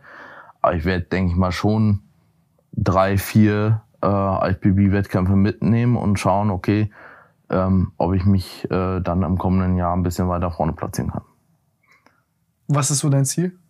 an Fina Plätzen? Finale wäre auf jeden Fall schon. Also Top 5 oder was? Natürlich, natürlich entsteht jetzt so ein bisschen das Rennen dadurch, dass immer mehr Leute, also immer mehr äh, Natural Bodybuilder, gute auch versuchen eine Pro-Card zu bekommen. Wenn natürlich immer mehr das machen, ist natürlich für einen selbst so ein bisschen das Ding, okay, was ist so der nächste Step, wo du dich nochmal abheben kannst. Ne? Ähm, wäre natürlich äh, interessant in Lebzeiten nochmal vielleicht äh, tatsächlich es zu schaffen, eine Quali zu holen. Dafür müsste man einen Wettkampf gewinnen. Eine Quali für? Olympia. das wäre geisteskrank. Wäre absurd, ja. Also, also als Netty auf Classic Physik Olympia zu landen, ehrlich, du hast, du hast durchgespielt. Ja, muss ich, mal, also nur dahin zu kommen, wäre schon man muss, man muss ja schon sagen, eine IFBB Pro-Karte zu holen. Das ist ja schon so Psycho-Level. werden halt, wird halt eine Handvoll in den nächsten zig Jahren schaffen. Vielleicht. Die halt top, top Level mitspielen. Anders, anders kannst du, kannst du halt nicht mithalten. Eine Quali ist so absurd weit fern für mich. Aber das wäre für mich halt so ein Ding, wo ich sage, okay, das wäre halt nochmal etwas, wo du, wonach du greifen könntest. Was sind die Qualifizierungskriterien für eine? Äh du musst halt gewinnen. Du musst halt einen Profi-Wettkampf gewinnen. Kann es natürlich sein, dass du mal einen. Profi Welche sind es? Es gibt halt zig Profi-Wettkämpfe. Ich glaube letztes Jahr, ich weiß gar nicht, ich glaube letztes Jahr gab's lass mich lügen, ich will jetzt keine falschen Zahlen nennen, aber äh, gefühlt 60 äh, Classic-Athleten in der äh, in, beim Olympia. Ich glaube, es waren weniger. Lass es 40 gewesen sein. Ah, okay, so. krass. Ich dachte, es sind auch nur so 20 oder so. Nee, nee. Also es bestehen schon einige Möglichkeiten. So, aber natürlich wachsen da auch immer mehr richtig geisteskranke Classic-Athleten Ja, nach. ja, ja. Jeder halt- will Ramon, Urs oder Sibam werden. ja. Und es gibt halt auch echt viele richtig gute Leute. Und ich muss halt auch sagen, Das ist halt ein ganz anderes Level, Alter. ja, auch da musst du halt auch eine sehr, sehr, sehr gute Linie für Classic mitbringen, wo ich auch sagen würde, ist Ja, jetzt du bist nicht auch so, nicht, du hast nicht so die Classic-Linie, ja, ja, genau. ja, stimmt. deswegen meinte ich ja eher so Potenzial für so Open. Deswegen weiß ich halt nicht, wenn, ähm, wenn ich halt Enhanced gehen würde, ob ich tatsächlich bei Classic bleiben würde. Weil es, Nee, wenn- wahrscheinlich nicht, oder? wenn es halt relativ zügig vorangeht. Ja, aber es ist schon ein anderer Schnack, was du, was du reintun musst, um halt äh, mit 130 Kilo auf der Bühne zu stehen, als äh, um Stimmt. mit 94, 95 Kilo auf der Bühne zu stehen. Denkst du, könntest Classic machen? Ich, also, ja, Classic, Classic und äh, sagst anderer Schnack ist halt viel ungesünder ja. auch. Ich glaube, wenn ich tatsächlich die, Cl- die Classic ausfülle und an den richtigen Stellen das Fleisch ranbekomme, dann wird die Linie auch deutlich mehr Classic, weil du beispielsweise viel ausladeren Lad bekommst, ne, ein bisschen mehr Schwung in den Beinen etc., dann sieht deine Form auch schnell klassischer aus. So und wie ich eingangs schon gesagt hatte, wenn man nochmal acht, neun Kilo, wenn man es wirklich auf die Spitze treibt, Fleisch draufpackt, dann könnte das schon sehr gut aussehen und äh, dafür reichen. Aber es wird meines Erachtens wohl nie für einen äh, oder Urs-Verschnitt ausreichen. Dafür ist die Linie halt dann wiederum nicht gut genug. Ne? Und von der Warte her wäre natürlich wieder die Frage, ob es dann nicht äh, eher die oben ist. Aber für die oben muss halt definitiv ordentlich, ordentlich in den, in den Honigtopf greifen. Ja, was, was sagst du auch wegen deinem Alter dazu? Denkst du, das auch so ein Faktor? Weil ich meine, du bist jetzt 33. So, die Entscheidung müsstest du jetzt relativ bald Genau. treffen. Genau. Ja, das, also ich habe mir auch vorgenommen, die Entscheidung relativ zeitnah jetzt zu treffen, also auf jeden Fall dieses Jahr. Ähm, wahrscheinlich eher in den nächsten Monaten. Es ist natürlich so, dass ich sagen muss, okay, vielleicht hast du noch zehn Jahre. Ne? Sagen wir, wenn es gut läuft, zehn Jahre. Ich bin fit so, ich habe jetzt keine Verletzungen. Also Gelenke sind alle gut. Ja, äh, da gar keine Probleme, was bei vielen ja anders in dem Alter schon aussieht, äh, obwohl ich das Ganze jetzt schon 15 Jahre mache. Von der Warte her sehe ich da kein Problem, aber natürlich nagt trotzdem die Zeit irgendwann an allem, deswegen also irgendwann in der Anfang der 40er, wenn man nicht gerade äh, Dexter heißt, der ist glaube ich bis, ich weiß gar nicht, bis, war er schon 50? Ich weiß es gar nicht. Nicht ganz, ne? Mitte 40 glaube ich auch gewesen. Wie geht der Satz zu Ende? Naja, auf jeden Fall muss ich tatsächlich, wenn dann, zeitnah angreifen, um dann letzten Endes natürlich das noch voll auskosten zu können. Was natürlich einen positiven Effekt hat, dass man nicht so lange auf diesem Olympianiveau, sag ich mal, enhanced unterwegs wäre, was natürlich auch gewissen gesundheitlichen Vorteil hat. Wenn man das mit vor gesundheitlichen Vorteilen sozusagen kombinieren kann. Wenn man das, Ich sehe schon, du suchst nach Gründen. Nee, ich habe mir bloß sehr viele Gedanken für die eine oder andere Richtung schon gemacht, was halt erstrebenswert wäre oder eben nicht. Das- Guck mal, als, als, als Kumpel würde ich dir sagen, lass es. Als voyeuristische Nutte würde ich sagen, baller dir alles. Ich will sehen, wie du aussiehst. äh. So, ich glaube, das sind so meine zwei Modi. Also, Ja. Digga, also ich, sag dir ehrlich, äh, so, so langsam zu sehen, also ich, ich sehe dich jetzt, ich sehe das mal so als Experiment, okay? Ich versuche mich komplett alles Menschliche in mir drin kurz tot zu machen, okay? Also, ich würde halt sagen, oh mein Gott, okay, Natural bis hierhin, der hat wirklich Peak Natural gemacht. Also mehr geht nicht. Ja. Dann hat er angefangen, so leicht angestofft zu sein, so diesen Classic Stack zu fahren. Dann machst du ein, zwei Jahre Classic oder so, ball, also reizt das komplett aus, schaust, wie weit du dort kommst und dann offene fertig ballern. Aber ey, auch da, du hast Frau, du hast Kinder, du hast deinen Körper. Äh, ich, also ich bin, ich bin kein Lehrer, ich bin nicht dein Vater, ich würde um, um Gottes Willen das nicht machen. Aber ey, ich bin der Erste, der es sich angucken würde. Das ist halt so ein bisschen der Punkt, klar. Aus sportlicher Sicht ist es natürlich super interessant zu Sehr sehen, interessant. Was, was gehen würde. Das muss man ganz klar so festhalten. Aber das ist natürlich halt nur der eine Punkt. So. Ich sehe, wie du Und- grinst. Ja, naja, ich muss ja selbst sagen, ich würde ja auch gern sehen, wie ich aussehe, ne? Ja, also klar. mit, aber das jetzt als einen alleinigen Grund zu nehmen, ist halt schwierig. Es ist natürlich auch so, wenn ich jetzt sagen würde, okay, ich gehe jetzt morgen enhanced, ja, dann bin ich in kurzer Zeit schon sehr, sehr kompetitiv im Classic-Bereich. Ja. Ja, braucht nicht viel, bis man dann, also bis ich dann sozusagen das ein bisschen mehr aus, ausfüllen würde. Was es natürlich einfacher macht, um die verbleibenden Jahre noch ein bisschen mehr und intensiver zu nutzen, die mir jetzt quasi Bodybuilding technisch noch bleiben, bis man irgendwann halt auch sagen muss, okay, jetzt ist halt langsam Sense. Das ist natürlich ein Argument dafür und auch zu sagen, okay, ich weiß halt nicht, ob ich jemals auf naturaler Basis, IFBB-technisch bei den Profis kompetitiv sein werde. Ob ich da noch hinkomme. Ja, das kann ich halt auch nicht sagen. Und als jemand, der gerne gewinnt, ja, Klar. so, der halt Bodybuilding technisch fast immer gewonnen hat bis, bisher oder zumindest sich sehr, sehr, sehr gut positioniert hat, auch an den ganzen äh, Profi-Wettkämpfen mindestens. Für den ist es natürlich schwierig, dann sich 40 Wochen oder so wieder vorzubereiten, um am Ende 16. zu werden. Ja? Klar. Das ist natürlich schmerzhaft, so, weil sich 40 Wochen vorzubereiten oder lass es auch 30 sein, am Ende opferst du halt so viel und bist halt so Kernschrott, dass natürlich dein Umfeld in einem gewissen Maße leidet. Was dann natürlich auch Familie bedeutet in Form von wie viel Kapazitäten hast du, um sozusagen dich der Familie zu widmen, zu spielen, etc., Klimbims. Und da kann man nicht einfach nur denken, okay, das, äh, das Einzige, wenn man Opfer bringt, ist sozusagen, ähm, wenn man enhanced geht, sondern es ist halt auf naturaler Basis auch genauso. Wenn dieser Zeit, Diätzeitraum extrem lang wird, du am Ende halt komplett mit durch bist, wahrscheinlich sogar noch einen Ticken mehr mit durch, als wenn du ähm, das Ganze vielleicht ein bisschen unterstützt machen würdest und im Nachgang teilweise auch noch ein, ein gewisses Maß an Nachwehen hast. Ne? Ja, wenn du dir jetzt so deine Tagesintuition anguckst, des letzten Monats, wie viele Tage gab es, wo du gesagt hast, fuck it, ich mache Enhanced und wie viele Tage gab es, wo du gesagt hast, fuck it, ich mache Natural? Wo das bist ist, du Das ist eine gerade? gute Frage, ja.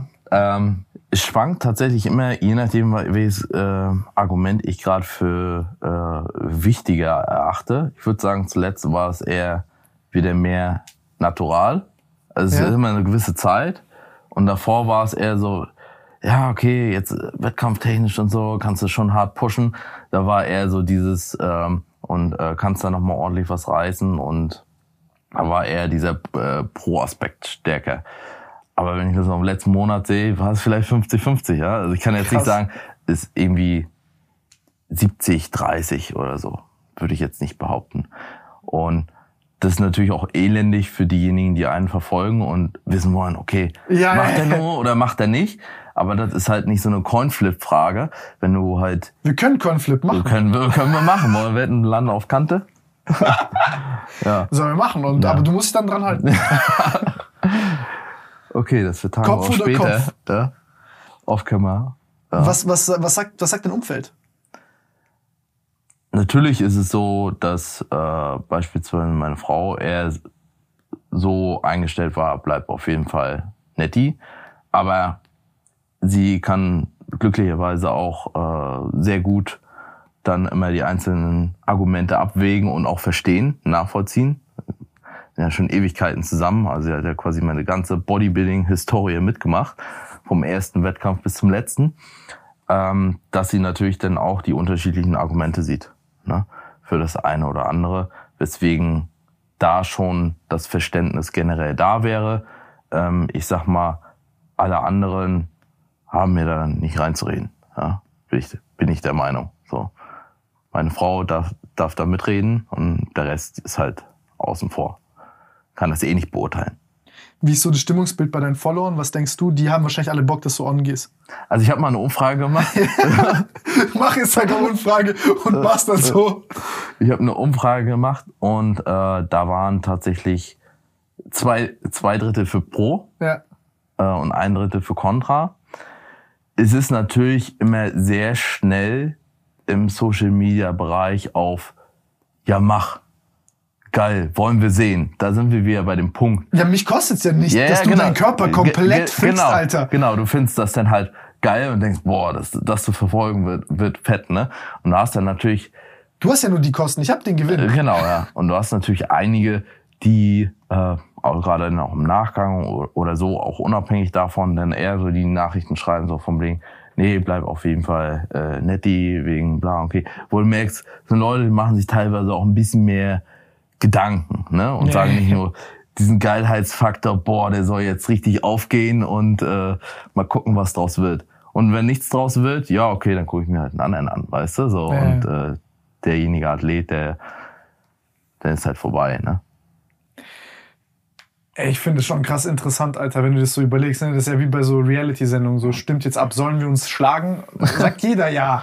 Ja, ja, ja, klar. Ist natürlich immer das, äh, die Sensationsgeilheit, die da ein bisschen mitspielt. Soll ich stoffen? Ja. Würdest du stoffen? Nein. Ne? Hm. Niemals. ja. Krass, Alter. Also, nee, äh, ich kann mir schon vorstellen, dass es so eine harte Entscheidung. Ich bin echt gespannt, so in welche Richtung das dann geht. ja. Warst halt auch Ewigkeiten der Netti, ne? Also identifizierst dich natürlich auch ein bisschen mit dem Netti-Dasein.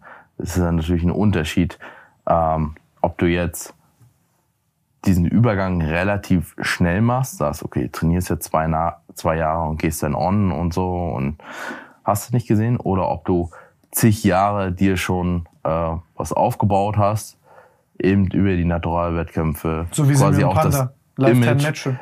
Zum Beispiel, ja. Ähm, und dann zu sagen, okay, jetzt mache ich den Switch. So. Obwohl du ja schon so ein bisschen Identifikation mit diesem Netti-Dasein, obwohl ich da nicht so unterscheide zwischen den einzelnen Athleten, dass ich jetzt sage, okay, das sind, das sind die Nettis und das sind die Enhanced-Leute. Aber für sich selbst ist es natürlich so, okay, die Leute kennen einen halt als den Netti. Und jetzt zu sagen, gehst jetzt drauf, ist halt auch ein bisschen schwierig. Ja, man verliert so die Einzigartigkeit, aber ja, ich, ich, ey, ich, ich, kann, ich kann beides voll nachvollziehen. Also ich würde es niemals machen, aber ja, ich, War das für dich, für dich war es nie, nie ein Thema? ehrlich nein. Nee. Also ich habe A, vor Nadeln zu viel Schiss, das ist so ein kleines Ding, aber für mich, Also nur, nur Orals, ja. bei den Nebenwirkungen Ja, glaube ich ja. vor allem nicht. Äh, das ist ja auch teilweise richtig krank, wenn du guckst, wie viele die Dinger nehmen, weil die dann so denken, ja, das ist ja weniger schlimm, weil es nicht aus der Spritze kommt. Ähm, aber ich habe tatsächlich, guck mal, wenn, wenn das jetzt keine Nebenwirkungen hätte, gesundheitlich, dann würden wir alle stoffen. Voraussichtlich viel mehr, ja. Also ich, ich, ich meine, so, wenn das gesundheitlich keine Nebenwirkungen hätte, dann würde ich safe stoffen. Ja gut, dann würde ich, würde ich die, also wäre meine Entscheidung auch viel einfacher. Ja, genau.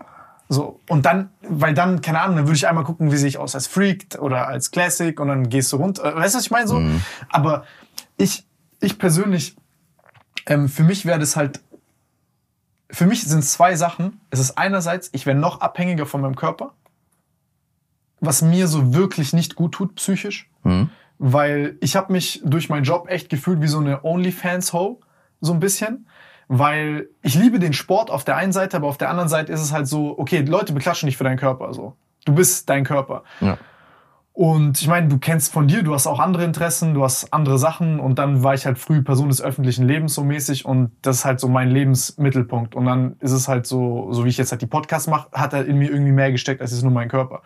Und dann war das halt für mich, keine Ahnung, wie wenn du jetzt so eine Kreditbewertung machst, äh, wenn meine einzige Sicherheit mein Körper ist, so, was mein Job angeht, dann knallt's mir halt alles weg. Und ich wollte halt nicht so Double Down machen auf meinen Körper. Das war eine Sache. Die andere Sache war halt für mich, die mir, also die halt am meisten wiegt, ist halt meine Gesundheit. Mhm.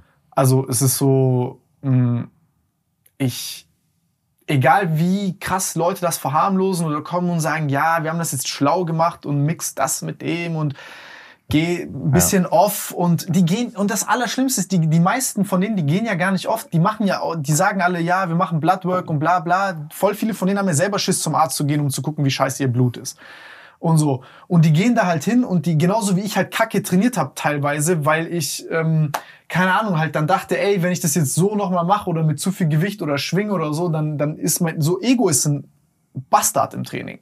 Und das überträgt sich auch auf sowas.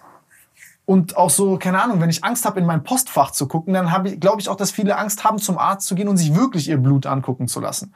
Und es sind dann so, weißt du, basic äh, äh, Geschichten, die da passieren, wo so ein bisschen der Mensch ja, also wo, wo, wo du jetzt nicht anfängst, dich zu verhalten wie ein Heiliger. Und für mich waren das halt so Risiken, Alter, die, die, die auf einem anderen Level sind. Und wenn ich dann halt auch Leute gesehen habe, so mit so gesundheitlichen Problemen durch Stoff, die das halt so wirklich irresponsible gemacht haben, ähm, ist dir nicht egal. Ja. Frage ist natürlich immer, man denkt ja immer, ja. Mir passiert's nicht. Ja. Yeah, ich bin das Gegenteil. Ich, bin, ich, ich denke so, mir wird safe passieren. Cleverer an, Nein, das ist der größte Bullshit. Ja, ja, aber so geht man ja teilweise ran und redet sich halt äh, dann auch, sag ich mal, schön, so, dass man ein bisschen mehr, sag ich mal, da das besser angeht als vielleicht andere, die dahingehend Fehler begangen haben. Es gibt natürlich sicherlich auch viele, die machen halt extrem Kernschrott, aber es ist natürlich nie der Punkt, dass es halt nicht ansatzweise äh, äh, Gesundheits freundlich ist. Ja? Und dementsprechend muss man natürlich sagen, okay, wie gesundheitsschädlich ist es jetzt?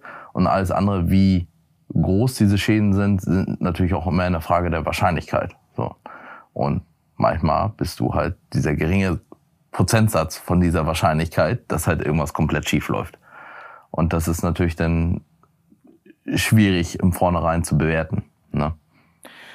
Äh, vollkommen. Und guck mal, für mich so die emotionale Abwägung ist, ich bin halt ohne Vater mit meinem, also so viel mit meinem Opa gemacht und äh, so jetzt, wenn ich jetzt mal so auf meine Kinder und Kindeskinder guck und so, dann frage ich mich, ist es mir wichtiger, lange für die da zu sein und einfach da zu sein? Oder halt für viele Leute kurz irgendwie der eine gewesen zu sein, der krass war. Und ich kann beides verstehen. Hm. So. Also ich werte das nicht für andere Leute. Also ich kann verstehen, dass die einen sagen, das ist mein Traum und so lebe ich durch und das kann ja auch meine Kinder inspirieren und, und Legacy sein und so. Ey, ich meine, mich hat Arnold auch motiviert. Aber ich habe, wenn ich höre, wie viel Bypässe der hat, dann kriege ich halt Angst. Und ähm, ich bin halt eher auf der, lieber bin ich lange da und bin Opi dann für meine, so für meine Enkel bin da mäßig, als ich war halt mal cool und dann gibt's mich halt mit 50, 60 nicht mehr. Ja. Muss natürlich auch nicht der Fall sein, aber. Äh, aber das Risiko erhöht sich halt. Klar. Wie gesagt, das, das war das mit der Wahrscheinlichkeit, was ich auch meinte. Generell kannst du immer sagen, okay, äh, ist wahrscheinlicher, dass du früher stirbst, ist äh, eine gewisse Wahrscheinlichkeit ist dabei, dass es halt irgendwie schief geht, wenngleich die halt auch nicht vielleicht überall so hoch sein mag, je nachdem, was du halt veranstaltest. Aber eine gewisse Restwahrscheinlichkeit ist halt da, die halt nicht so gegeben ist, wenn du es halt nicht machst. Kann, kann natürlich irgendwas anderes passieren, immer. Klar. Aber kann sein, dass das, vom Bus überfahren werde. Ja, aber das kommt halt noch on top. Dass du auch vom Bus überfahren werden kannst, das hast du das mit oder ohne. Genau, so. genau, genau, genau. Ja. Das ist die Baseline. Nee, ich weiß nicht, Mann. Also ich finde es ich find's ein interessantes Topic. Also so, ich ich bin gespannt, weil ich finde es auch krass. Der Trend ist ja auch so eine Sache, ist ja auch die, du hast gerade gesagt, du liebst dieses Natural Feeling, so, also diese, die identifizierst dich mit dem Natural-Dasein so stark. Guck mal, für mich, ähm, wenn ich mir jetzt so Sachen angucke, Urs, Sibam und so, das sind ja Followings, die die Leute da haben in der Classic mittlerweile. Das ist ja jenseits gut und böse, wenn du das vergleichst mit uns damals. Ja. So. Ähm, sprich jetzt gar nicht der Neid aus mir raus oder so, aber es ist halt, auf der einen Seite damals, wir sind gekommen und du hast so die älteren Leute, die, ich sag mal, Markus Rühls und Co., und damit konnten sich die Leute nicht mehr so krass identifizieren. Einerseits, weil die ältere Generation halt nicht so auf, mit Social Media aufgewachsen ist. sondern die sozusagen über Magazin halt nicht diese tiefe menschliche Verbindung Waren halt auch nicht so präsent, ne? Genau, so mich haben die Leute ja ganz Zeit gesehen und in Alltagssituationen und bla bla bla. Was aber jetzt die Leute auch connecten lässt mit diesen anderen Klassen, ja, ähm, weil die ja lange diese ganze Social Media Sportler so verpönt gewesen ist. Und jetzt ist es halt so, dass ich glaube, dass sich Leute krass satt gesehen haben, weil wie krass kann Natural aussehen so? Ja, es ist Die sehen halt, irgendwann alle mehr oder weniger gleich aus. ja, es ist halt nicht, das, das stimmt, alle nicht alle gleich aus. Also ich, Aber der, die Rate of Progress ist nicht mehr so krass. klar, also du hast jetzt nicht innerhalb von einem halben Jahr, dass jemand plötzlich übelst aufgeht und du denkst, boah, voll anders jetzt und äh, plötzlich voll krass.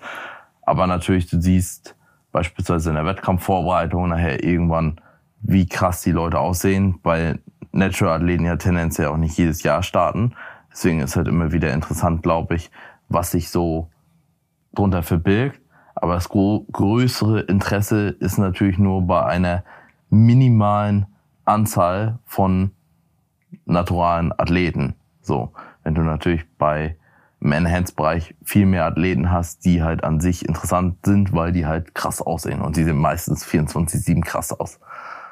Ne? Also wenn du jetzt beim CBAM raufguckst, okay, ähm, klar ist er sehr imposanter aus, wenn er jetzt in Wettkampfform ist. Aber selbst wenn er, äh, sag ich mal, am Aufbau ist, ja, trotzdem noch geisteskrank aus. So. Ja, trotzdem, ja, ja. Für ein Instagram-Bild reicht's. Was? Für ein Instagram-Bild reicht's. dafür reicht's ja. Für eine Story auch gerade noch so. Nein, aber weißt du, was ich mir gerade durch den Kopf gehen lasse? Ich habe mich gerade wieder gefragt wegen dem Stoffending bei dir. Was ich auch reinwerfen will, ich glaube auch, was ich mich so frage, wenn ich jetzt richtig weirder Twist, wenn ich so 50, 60, 70, 80 Jahre alt bin, fände ich es auch geil, Wettkämpfe zu sehen zu, von Leuten, die so wie du Lifetime Natural das ihr ganzes Leben durchgezogen haben, mit denen ich mich identifizieren kann. Weil ich finde das auch nochmal ist was ganz anderes. So, wie, guck mal, wie ich, als ich damals 16 war, nach 16-Jährigen gesucht habe, die so krass sind. Würdest, wirst du auch im Alter, wirst du ja nicht mehr vergleichen mit dem 30-Jährigen. Nee, aber willst du dich dann mit 80, mit anderen 80-Jährigen vergleichen? Ist, die, ist, ist das tatsächlich noch relevant?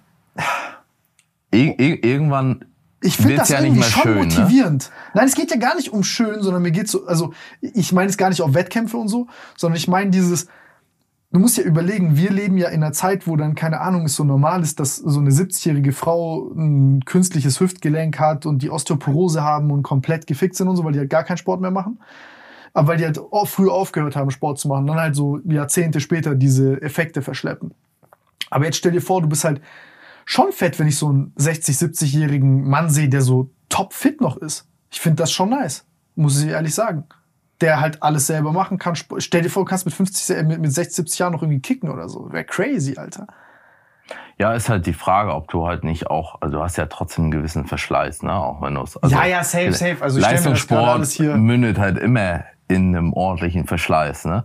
Sei es jetzt äh, von den Gelenken her und oder dann vielleicht auch durch den Wettkampfsport an sich, durch dieses immer wieder krasse Runterdiäten, ist halt die Frage, ob äh, das in irgendeiner Form dann Ja, so langfristige. Auswirkungen hat, ja? ähm, ob das nicht immer wieder sich, sich erholt und in welchem Zeitraum. Aber mindestens die Gelenke, ja, wenn du zig Jahre lang ein bisschen zu viel schrotest, wirst du natürlich auch deine Wehwehchen irgendwann haben. Ne? Aber es ist natürlich immer was anderes. Wenn du jetzt nur dreimal die Woche moderat trainieren gehst, ist es wahrscheinlich gesünder als sechsmal die Woche voll auf Angriff in den Krieg im Studio zu ziehen und äh, quasi Beinpresse vollzuladen und sonst was. Was ist äh, so für dich, was sind so die großen Sachen, die du für dich und deine Art und Weise zu trainieren gelernt hast? Jetzt aus, aus Experience, gar nicht mit Science-Based und blablabla, sondern wirklich du aus deiner Experience, wo du sagst, ey, das sind Sachen, wo du merkst, das hat dir richtig gut getan, das funktioniert verdammt gut für dich. Also zum einen teilweise mh, mehr Maschinentraining, mehr Maschinentraining mit, also mit Maschinen, die mir tatsächlich gut liegen und gar nicht so darauf zu fokussieren, was ich eingangs auch gesagt habe. Beispielsweise Langhantel Bankdrücken. Ja, hat man halt gemacht, weil es irgendwie jeder gemacht hatte, war so eine, ist halt eine Grundübung, ja, die hat man halt im Plan. Ich mache auch kein Langhantel, keine Langhantel Kniebeuge. Mache ich beispielsweise auch nicht, weil ich halt gemerkt habe, okay, es gibt andere Übungen, die mir tendenziell besser liegen, wo ich mehr Stimulus auf die Brust kriege, wie beispielsweise eine äh, Brustpresse von Hammer sowie die Incline von Hammer plus dann eben äh, auf der anderen Seite für die Beine, sei es jetzt eine Pendulum, eine Belt Squat oder sonstiges, wo ich gezielter auf eben die Quadrizepsmuskulatur das Gewicht laden kann gegebenenfalls auch noch weniger Gesamtbelastung habe, beispielsweise in der Kniebeuge habe ich das Gewicht oben drauf, in der Belt Squat um den Gürtel herum, also Axiallast geringer, insgesamt mhm. ein bisschen schonender, dass ich halt einfach festgestellt habe, beiß dich nicht so an diesen dogmatischen Empfehlungen. Du musst die und die Übung machen. Es gibt im Bodybuilding keine Übung, die du machen musst.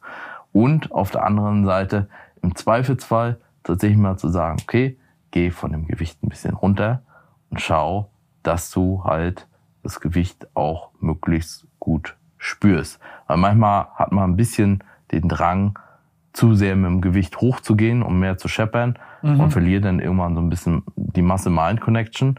Und wenn dir das passiert, solltest du tatsächlich immer nochmal wieder das Feedback suchen. Wie ist es mit dem leichteren Gewicht? Ähm, wenn es halt signifikant besser ist, ja, es nicht jeder Muskel hat die gleiche Muscle Sensation. Also Latissimus ist halt, kriegst du ein stärkeres Feeling halt als beispielsweise in die Trapezmuskulatur. Klar. Ja, ähm, aber dass man sich da so ein bisschen das Feedback sucht, ähm, macht durchaus Sinn und schaut, dass man sein Training komplementär aufstellt. In dem Sinne, dass du überlegst, okay, wie können sich Übungen ergänzen?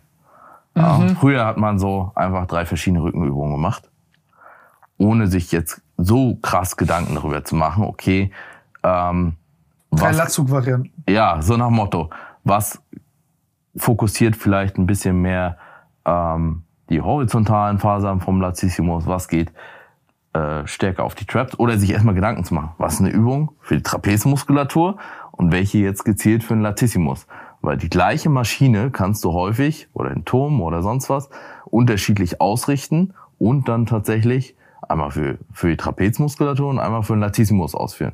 Und sich darüber Gedanken zu machen, welche Anteile will ich jetzt vom Latissimus mehr drinne haben, welche äh, Anteile von der Trapezmuskulatur und sozusagen sich seinen Trainingsplan zusammenzubauen, um zu einem vollständigen Paket zu kommen, um dann natürlich auch nicht so die krassen Defizite aufzubauen, dass du quasi keinen unteren Latissimus hast, dass du keine Hamstrings hast, keine Adduktoren, ja, trainiert, die Adduktoren nochmal isoliert. Das schadet keinem und macht ja, eine große ja. Fläche vom Bein aus. Ja.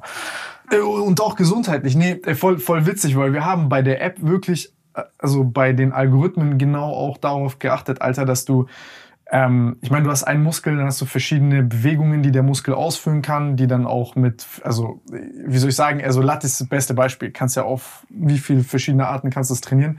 Und äh, ja, das halt in den Trainingsplan reinzupacken. Ich meine, es ist auch immer, oft ist auch so eine Kreativitätsfrage, weil du manchmal dann halt so da bist und denkst, ah, was kann ich da jetzt Neues ausprobieren? Und dann ist immer so die Frage so zwischen, bleib da, dass du die Progression hast und auch so die in die Übung reinkommst, weil kann sein, dass du am ersten Tag halt das nicht so gut hinkriegst.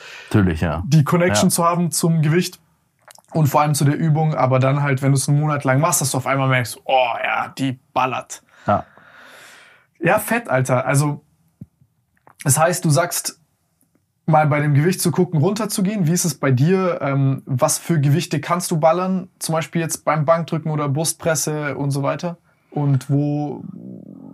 Also dadurch, dass ich Bankdrücken halt nie mache, ja, ja ähm, kann ich sie gar nicht so. Ich mache vielleicht, wenn ich mich jetzt auf die Bank legen würde, schaffe ich vielleicht 10 mal 120 oder so. Aber nix Dickes, weil ich es halt nie mache.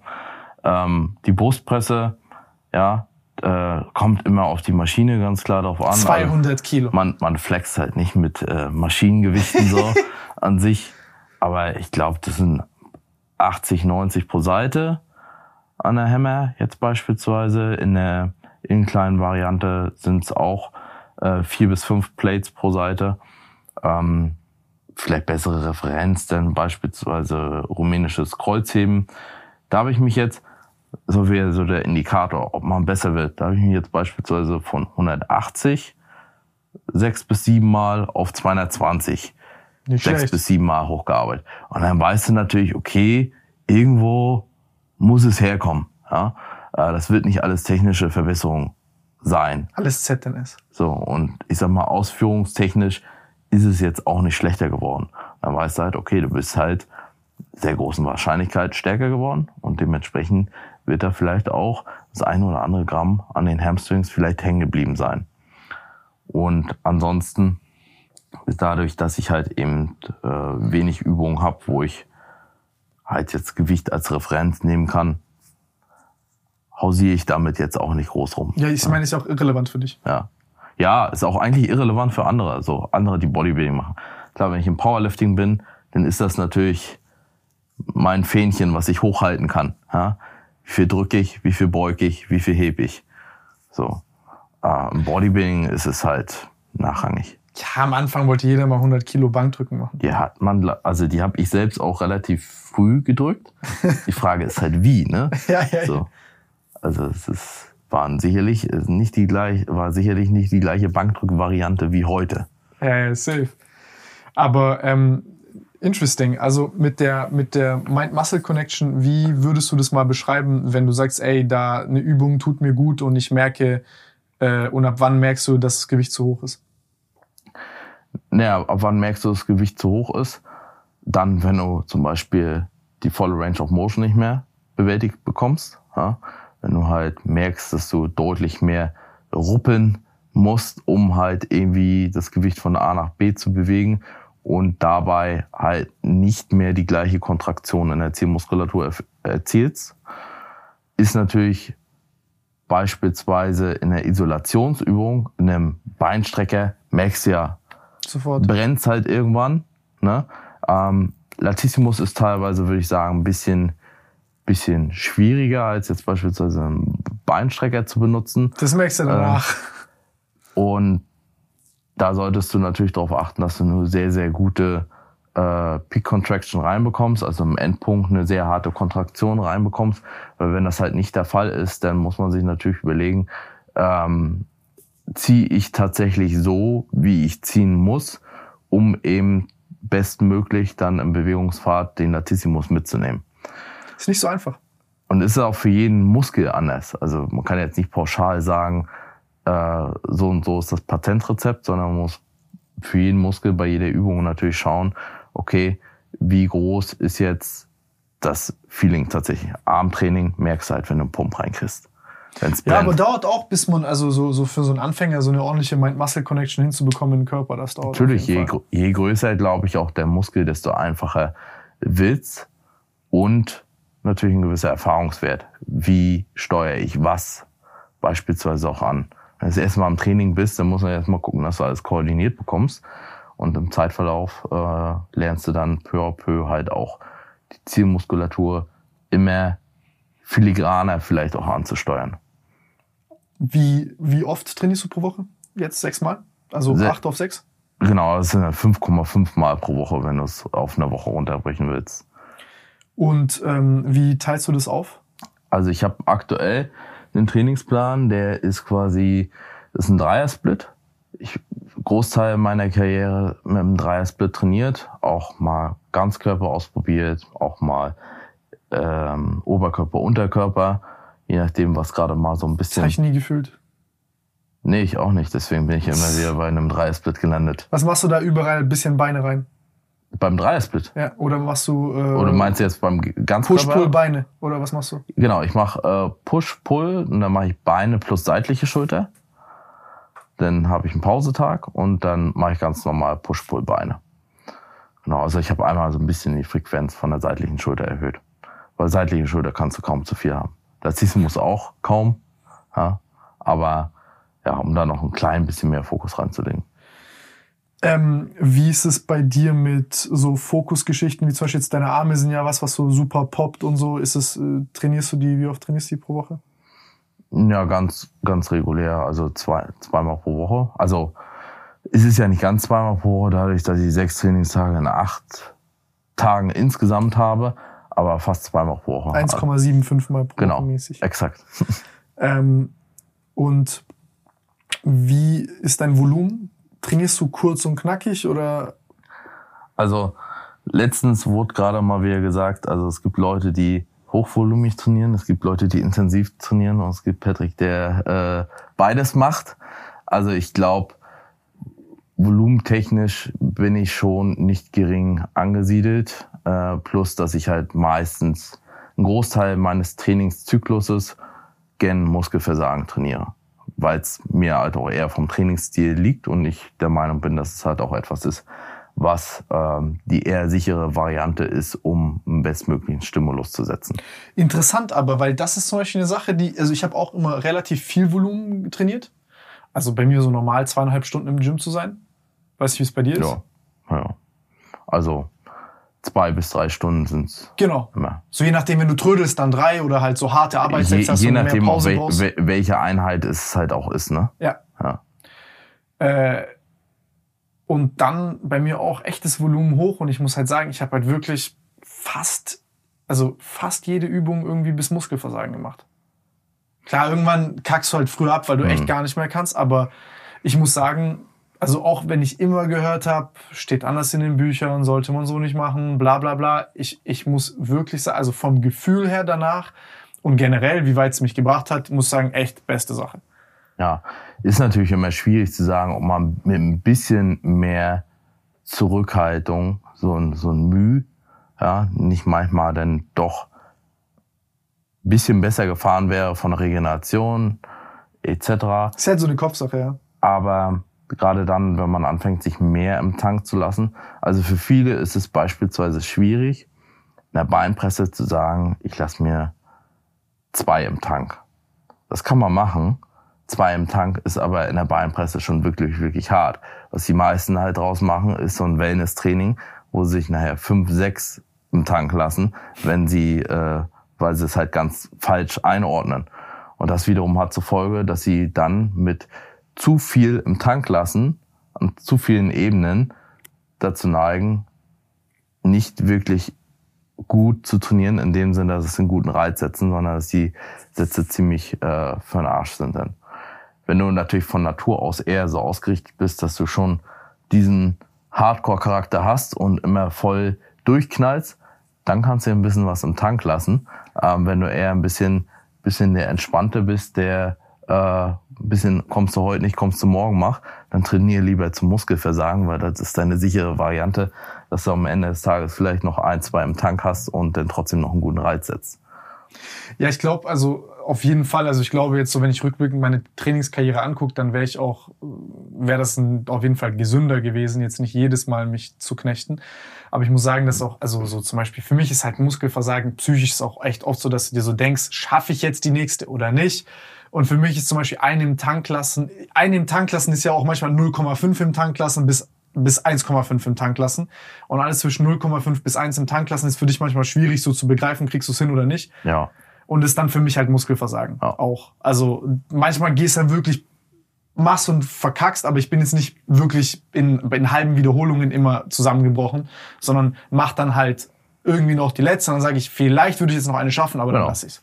So. Das ist ja auch eher so die clevere Variante am Ende des Tages. Und man muss natürlich sagen, sehr, sehr nah gen Muskelversagen zu trainieren, mag vielleicht theoretisch nicht immer die beste Variante sein, aber es ist auf jeden Fall die sicherste, um halt Wachstum zu erzielen. So, weil du halt sicher gehen kannst, dass dein Satz, den du gerade gemacht hast, definitiv intensiv genug war, um halt auch einen Reiz zu setzen und dann letzten Endes Muskelwachstum zu triggern. Ich versuche das mal zu erklären, was du sagst, weil das was sehr richtig ist, was du sagst. Das ist ja so, du, das was, also wenn wir reden über im Tanklassen, dann reden wir über Reps in Reserve und dann gibt's ja so, sagst ja, okay, lässt du einen im Tank, zwei, drei, vier und ich sag halt so, echt ab zwei im Tank lassen, das, was du gerade sagst, Leute haben kein Gefühl dafür, Mann. Ja. Wenn du nicht mehr kannst, dann kannst du nicht mehr. Fertig. End of discussion. Vielleicht hättest du noch eine geschafft. So. Ähm, aber wenn du dir sagst, zwei, drei im Tank lassen, dann ist es halt dieses Wellness-Training, von dem du halt gerade sprichst. Es geht halt in meinen Augen meistens nur bei schwereren Übungen, beispielsweise ein rumänisches Kreuzheben. Halt, da kannst du es einigermaßen abschätzen. Kriegst du noch zwei so hochgehieft oder nicht, oder bei einem Bankdrücken vielleicht noch, geht's noch einigermaßen, wenn du einen gewissen Erfahrungswert hast, wie viel du normalerweise drückst und schon über einen längeren Zeitraum, dann kannst du es einigermaßen abschätzen. Bei, keine Ahnung, Überzügen beispielsweise. Da gehen auf einmal noch zehn.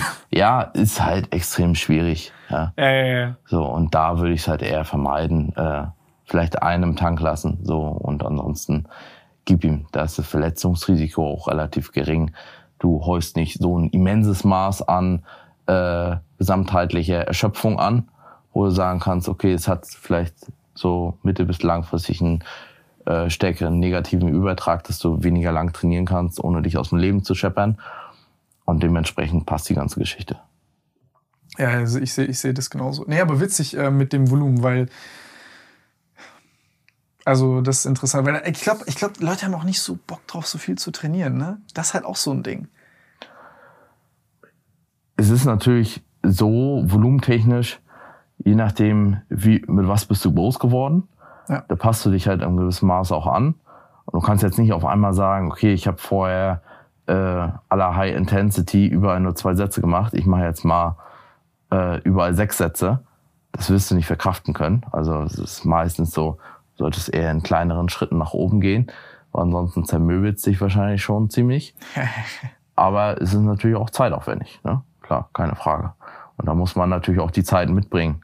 Und also erstmal die Zeit haben und sie auch mitbringen wollen. Ja? Ja. Und so Bock aufs Training haben, so lange da zu sein. Das ist echt so ein Ding. Also um auf diesem Top, Top-Level natural zu trainieren, brauchst du echt auf jeden Fall diese, sicherlich auch als Stoffe auf Top-Niveau, aber du brauchst diesen Spaß am Training, Alter, dass du auch nicht auf die Uhr guckst, sondern halt sagst, ey, ich probier aus, ich mach mal, ich baller jetzt durch. Und ich glaube, man braucht das so, so, so so eine halbe Zwangsstörung dafür. Sowas bei mir zumindest. Also um sich allein auf einen, auf einen Wettkampf vorzubereiten, musst du schon ein bisschen äh, deinen eigenen Film fahren. Ja, ja, ja. Also um dich zumindest so gut vorzubereiten. Ansonsten wird das halt auch nichts Halbes und nichts Ganzes, glaube ich. Gehört dazu. Aber ich glaube auch beim Gym gibt's diese gibt's gute 80-20-Sache, heißt, du kannst auch mit dreimal die Woche und eine Stunde, anderthalb kannst du auch auf jeden Fall einen sehr guten Körper bekommen. Definitiv. Ist halt immer die Frage, was willst du reinstecken, um was Danach zu wird's erreichen. halt hart. Ja, genau. So, aber wenn du sagst, okay, du willst halt eigentlich nur ein bisschen, äh, bisschen Plus fahren, was den Körper anbelangt, äh, bisschen Muskulatur aufbauen willst oder willst halt Diäten und ein bisschen, bisschen besser in Form kommen, dann reicht ja auch ein geringeres Maß aus. Gehört natürlich jetzt im zweiten Fall noch die Ernährung ganz stark mit dazu. Gut, beim Aufbau auch, aber ähm, Kaloriendefizit ist halt letzten Endes für die Diät, was besser in Form werden, anbekommen, wie auch immer, Satz wieder nicht richtig zu Ende gebracht, anbelangt. Aber Alles gut, nach drei Stunden hast du sehr viele korrekte Sätze zu ja, Ende gebracht. ja, ein paar, paar Querschläger sind immer dabei, ja. Alles gut, Alter. Dementsprechend, ähm, ja, bin ich voll bei dir. Also dreimal pro Woche reicht für viele, die einfach nur ein bisschen fitter werden wollen oder besser aussehen wollen, vollkommen aus. Ja, und das ist ja echt krasse Effekte, die du da hast. Also, nee, auf jeden Fall. Also, ey, Patrick, ich muss sagen, war geisteskrank, ehrlich. Also, echt richtig, richtig interessant.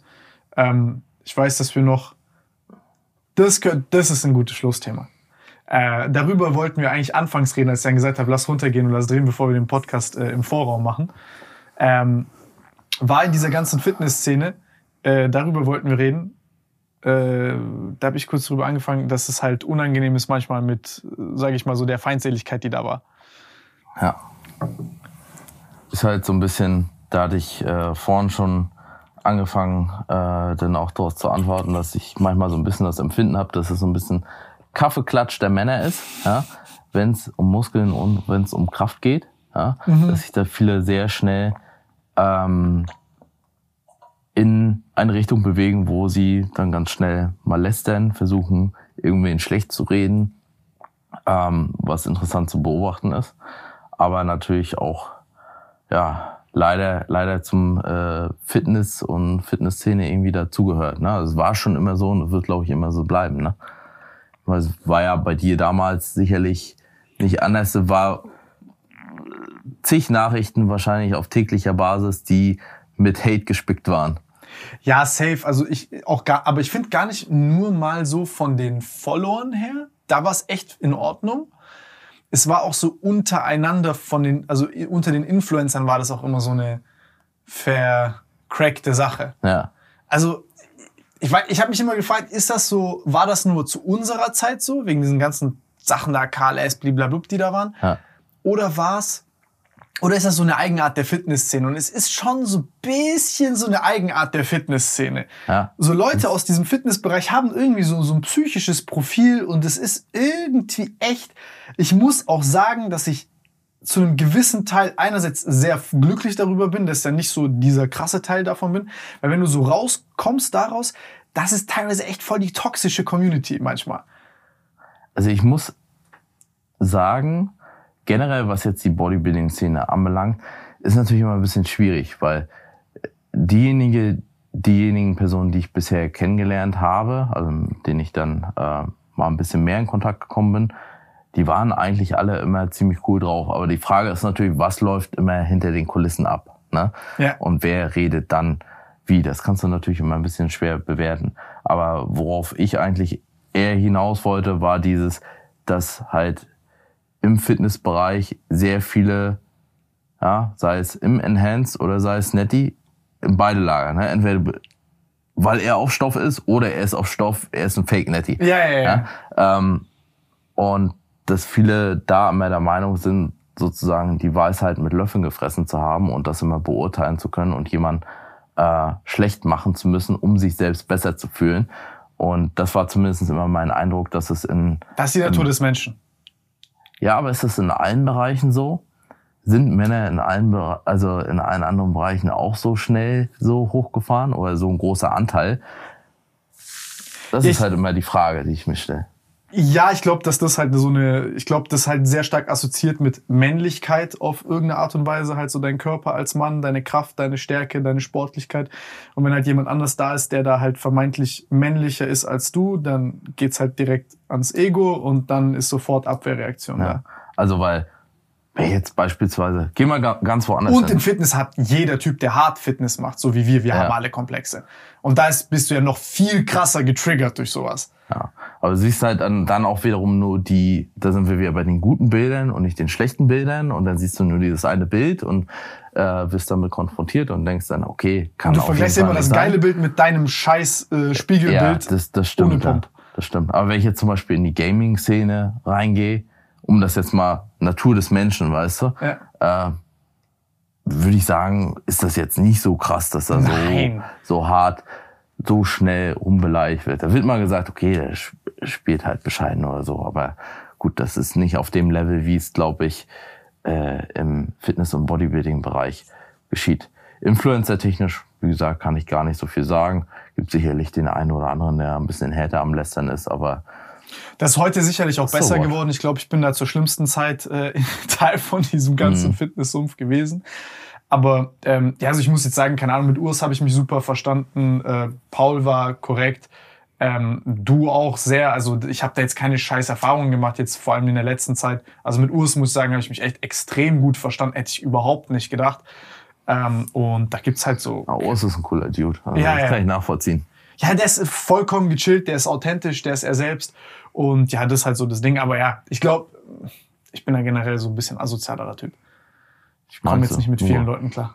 Ja, also, obwohl ich jetzt sagen muss, asozial kommst du jetzt gar nicht rüber. Also wir kannten, wir kannten uns ja zum Beispiel gar nicht vorher, ne? Also Ja. wir haben ja vorher noch nie geredet, auch in den äh, Jahren früher. Ähm, von der Warte her, so asozial würde ich das jetzt nicht betiteln. Also ich Ja, kenne nein. asoziale Leute, ja.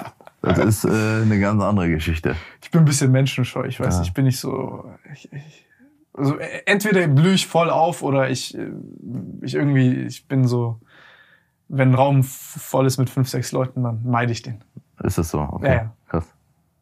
Aber Hätte ich jetzt so im Vornherein übrigens gar nicht so eingeschätzt, also zumindestens. Aber wie gesagt, ich kan kannte dich dahingehend ja jetzt auch nicht. Bro, ich überspiele das gut. Das ist alles, Ja. das alles der Job, das ist alles angelernt. Ähm, ja. Nee, aber krass, auf jeden Fall echt heftig. Ich bin gespannt. Ich bin auf jeden Fall gespannt, was deine Entscheidung sein wird. Ich werde es auf jeden Fall verkünden, wenn es halt äh, spruchreif ist. Ne? Ähm, tut mir auch leid, dass da alle dann immer so lange warten müssen und das quasi immer wieder ähm, dann von mir so weggeschoben wird. Aber wie gesagt, ist halt nicht so eine Entscheidung, die man halt auch leichtfertig treffen sollte. Ja, irgendwo in der McFit-Umkleide oder so. Ich werfe jetzt mein Also, Handy. Ja. Wenn es auf dem Screen landet, stoffst du. Okay, wenn es zerbricht, ja. Gib mir eine Münze. Wir haben eine 2-Euro-Münze hier. Zahl Ja. ist was? Ähm, Zahlen bedeutet äh, äh, Stoff. Okay, äh, ich habe an Zahlen. gedacht. Genau. Ja, also Und Kopf ist natural.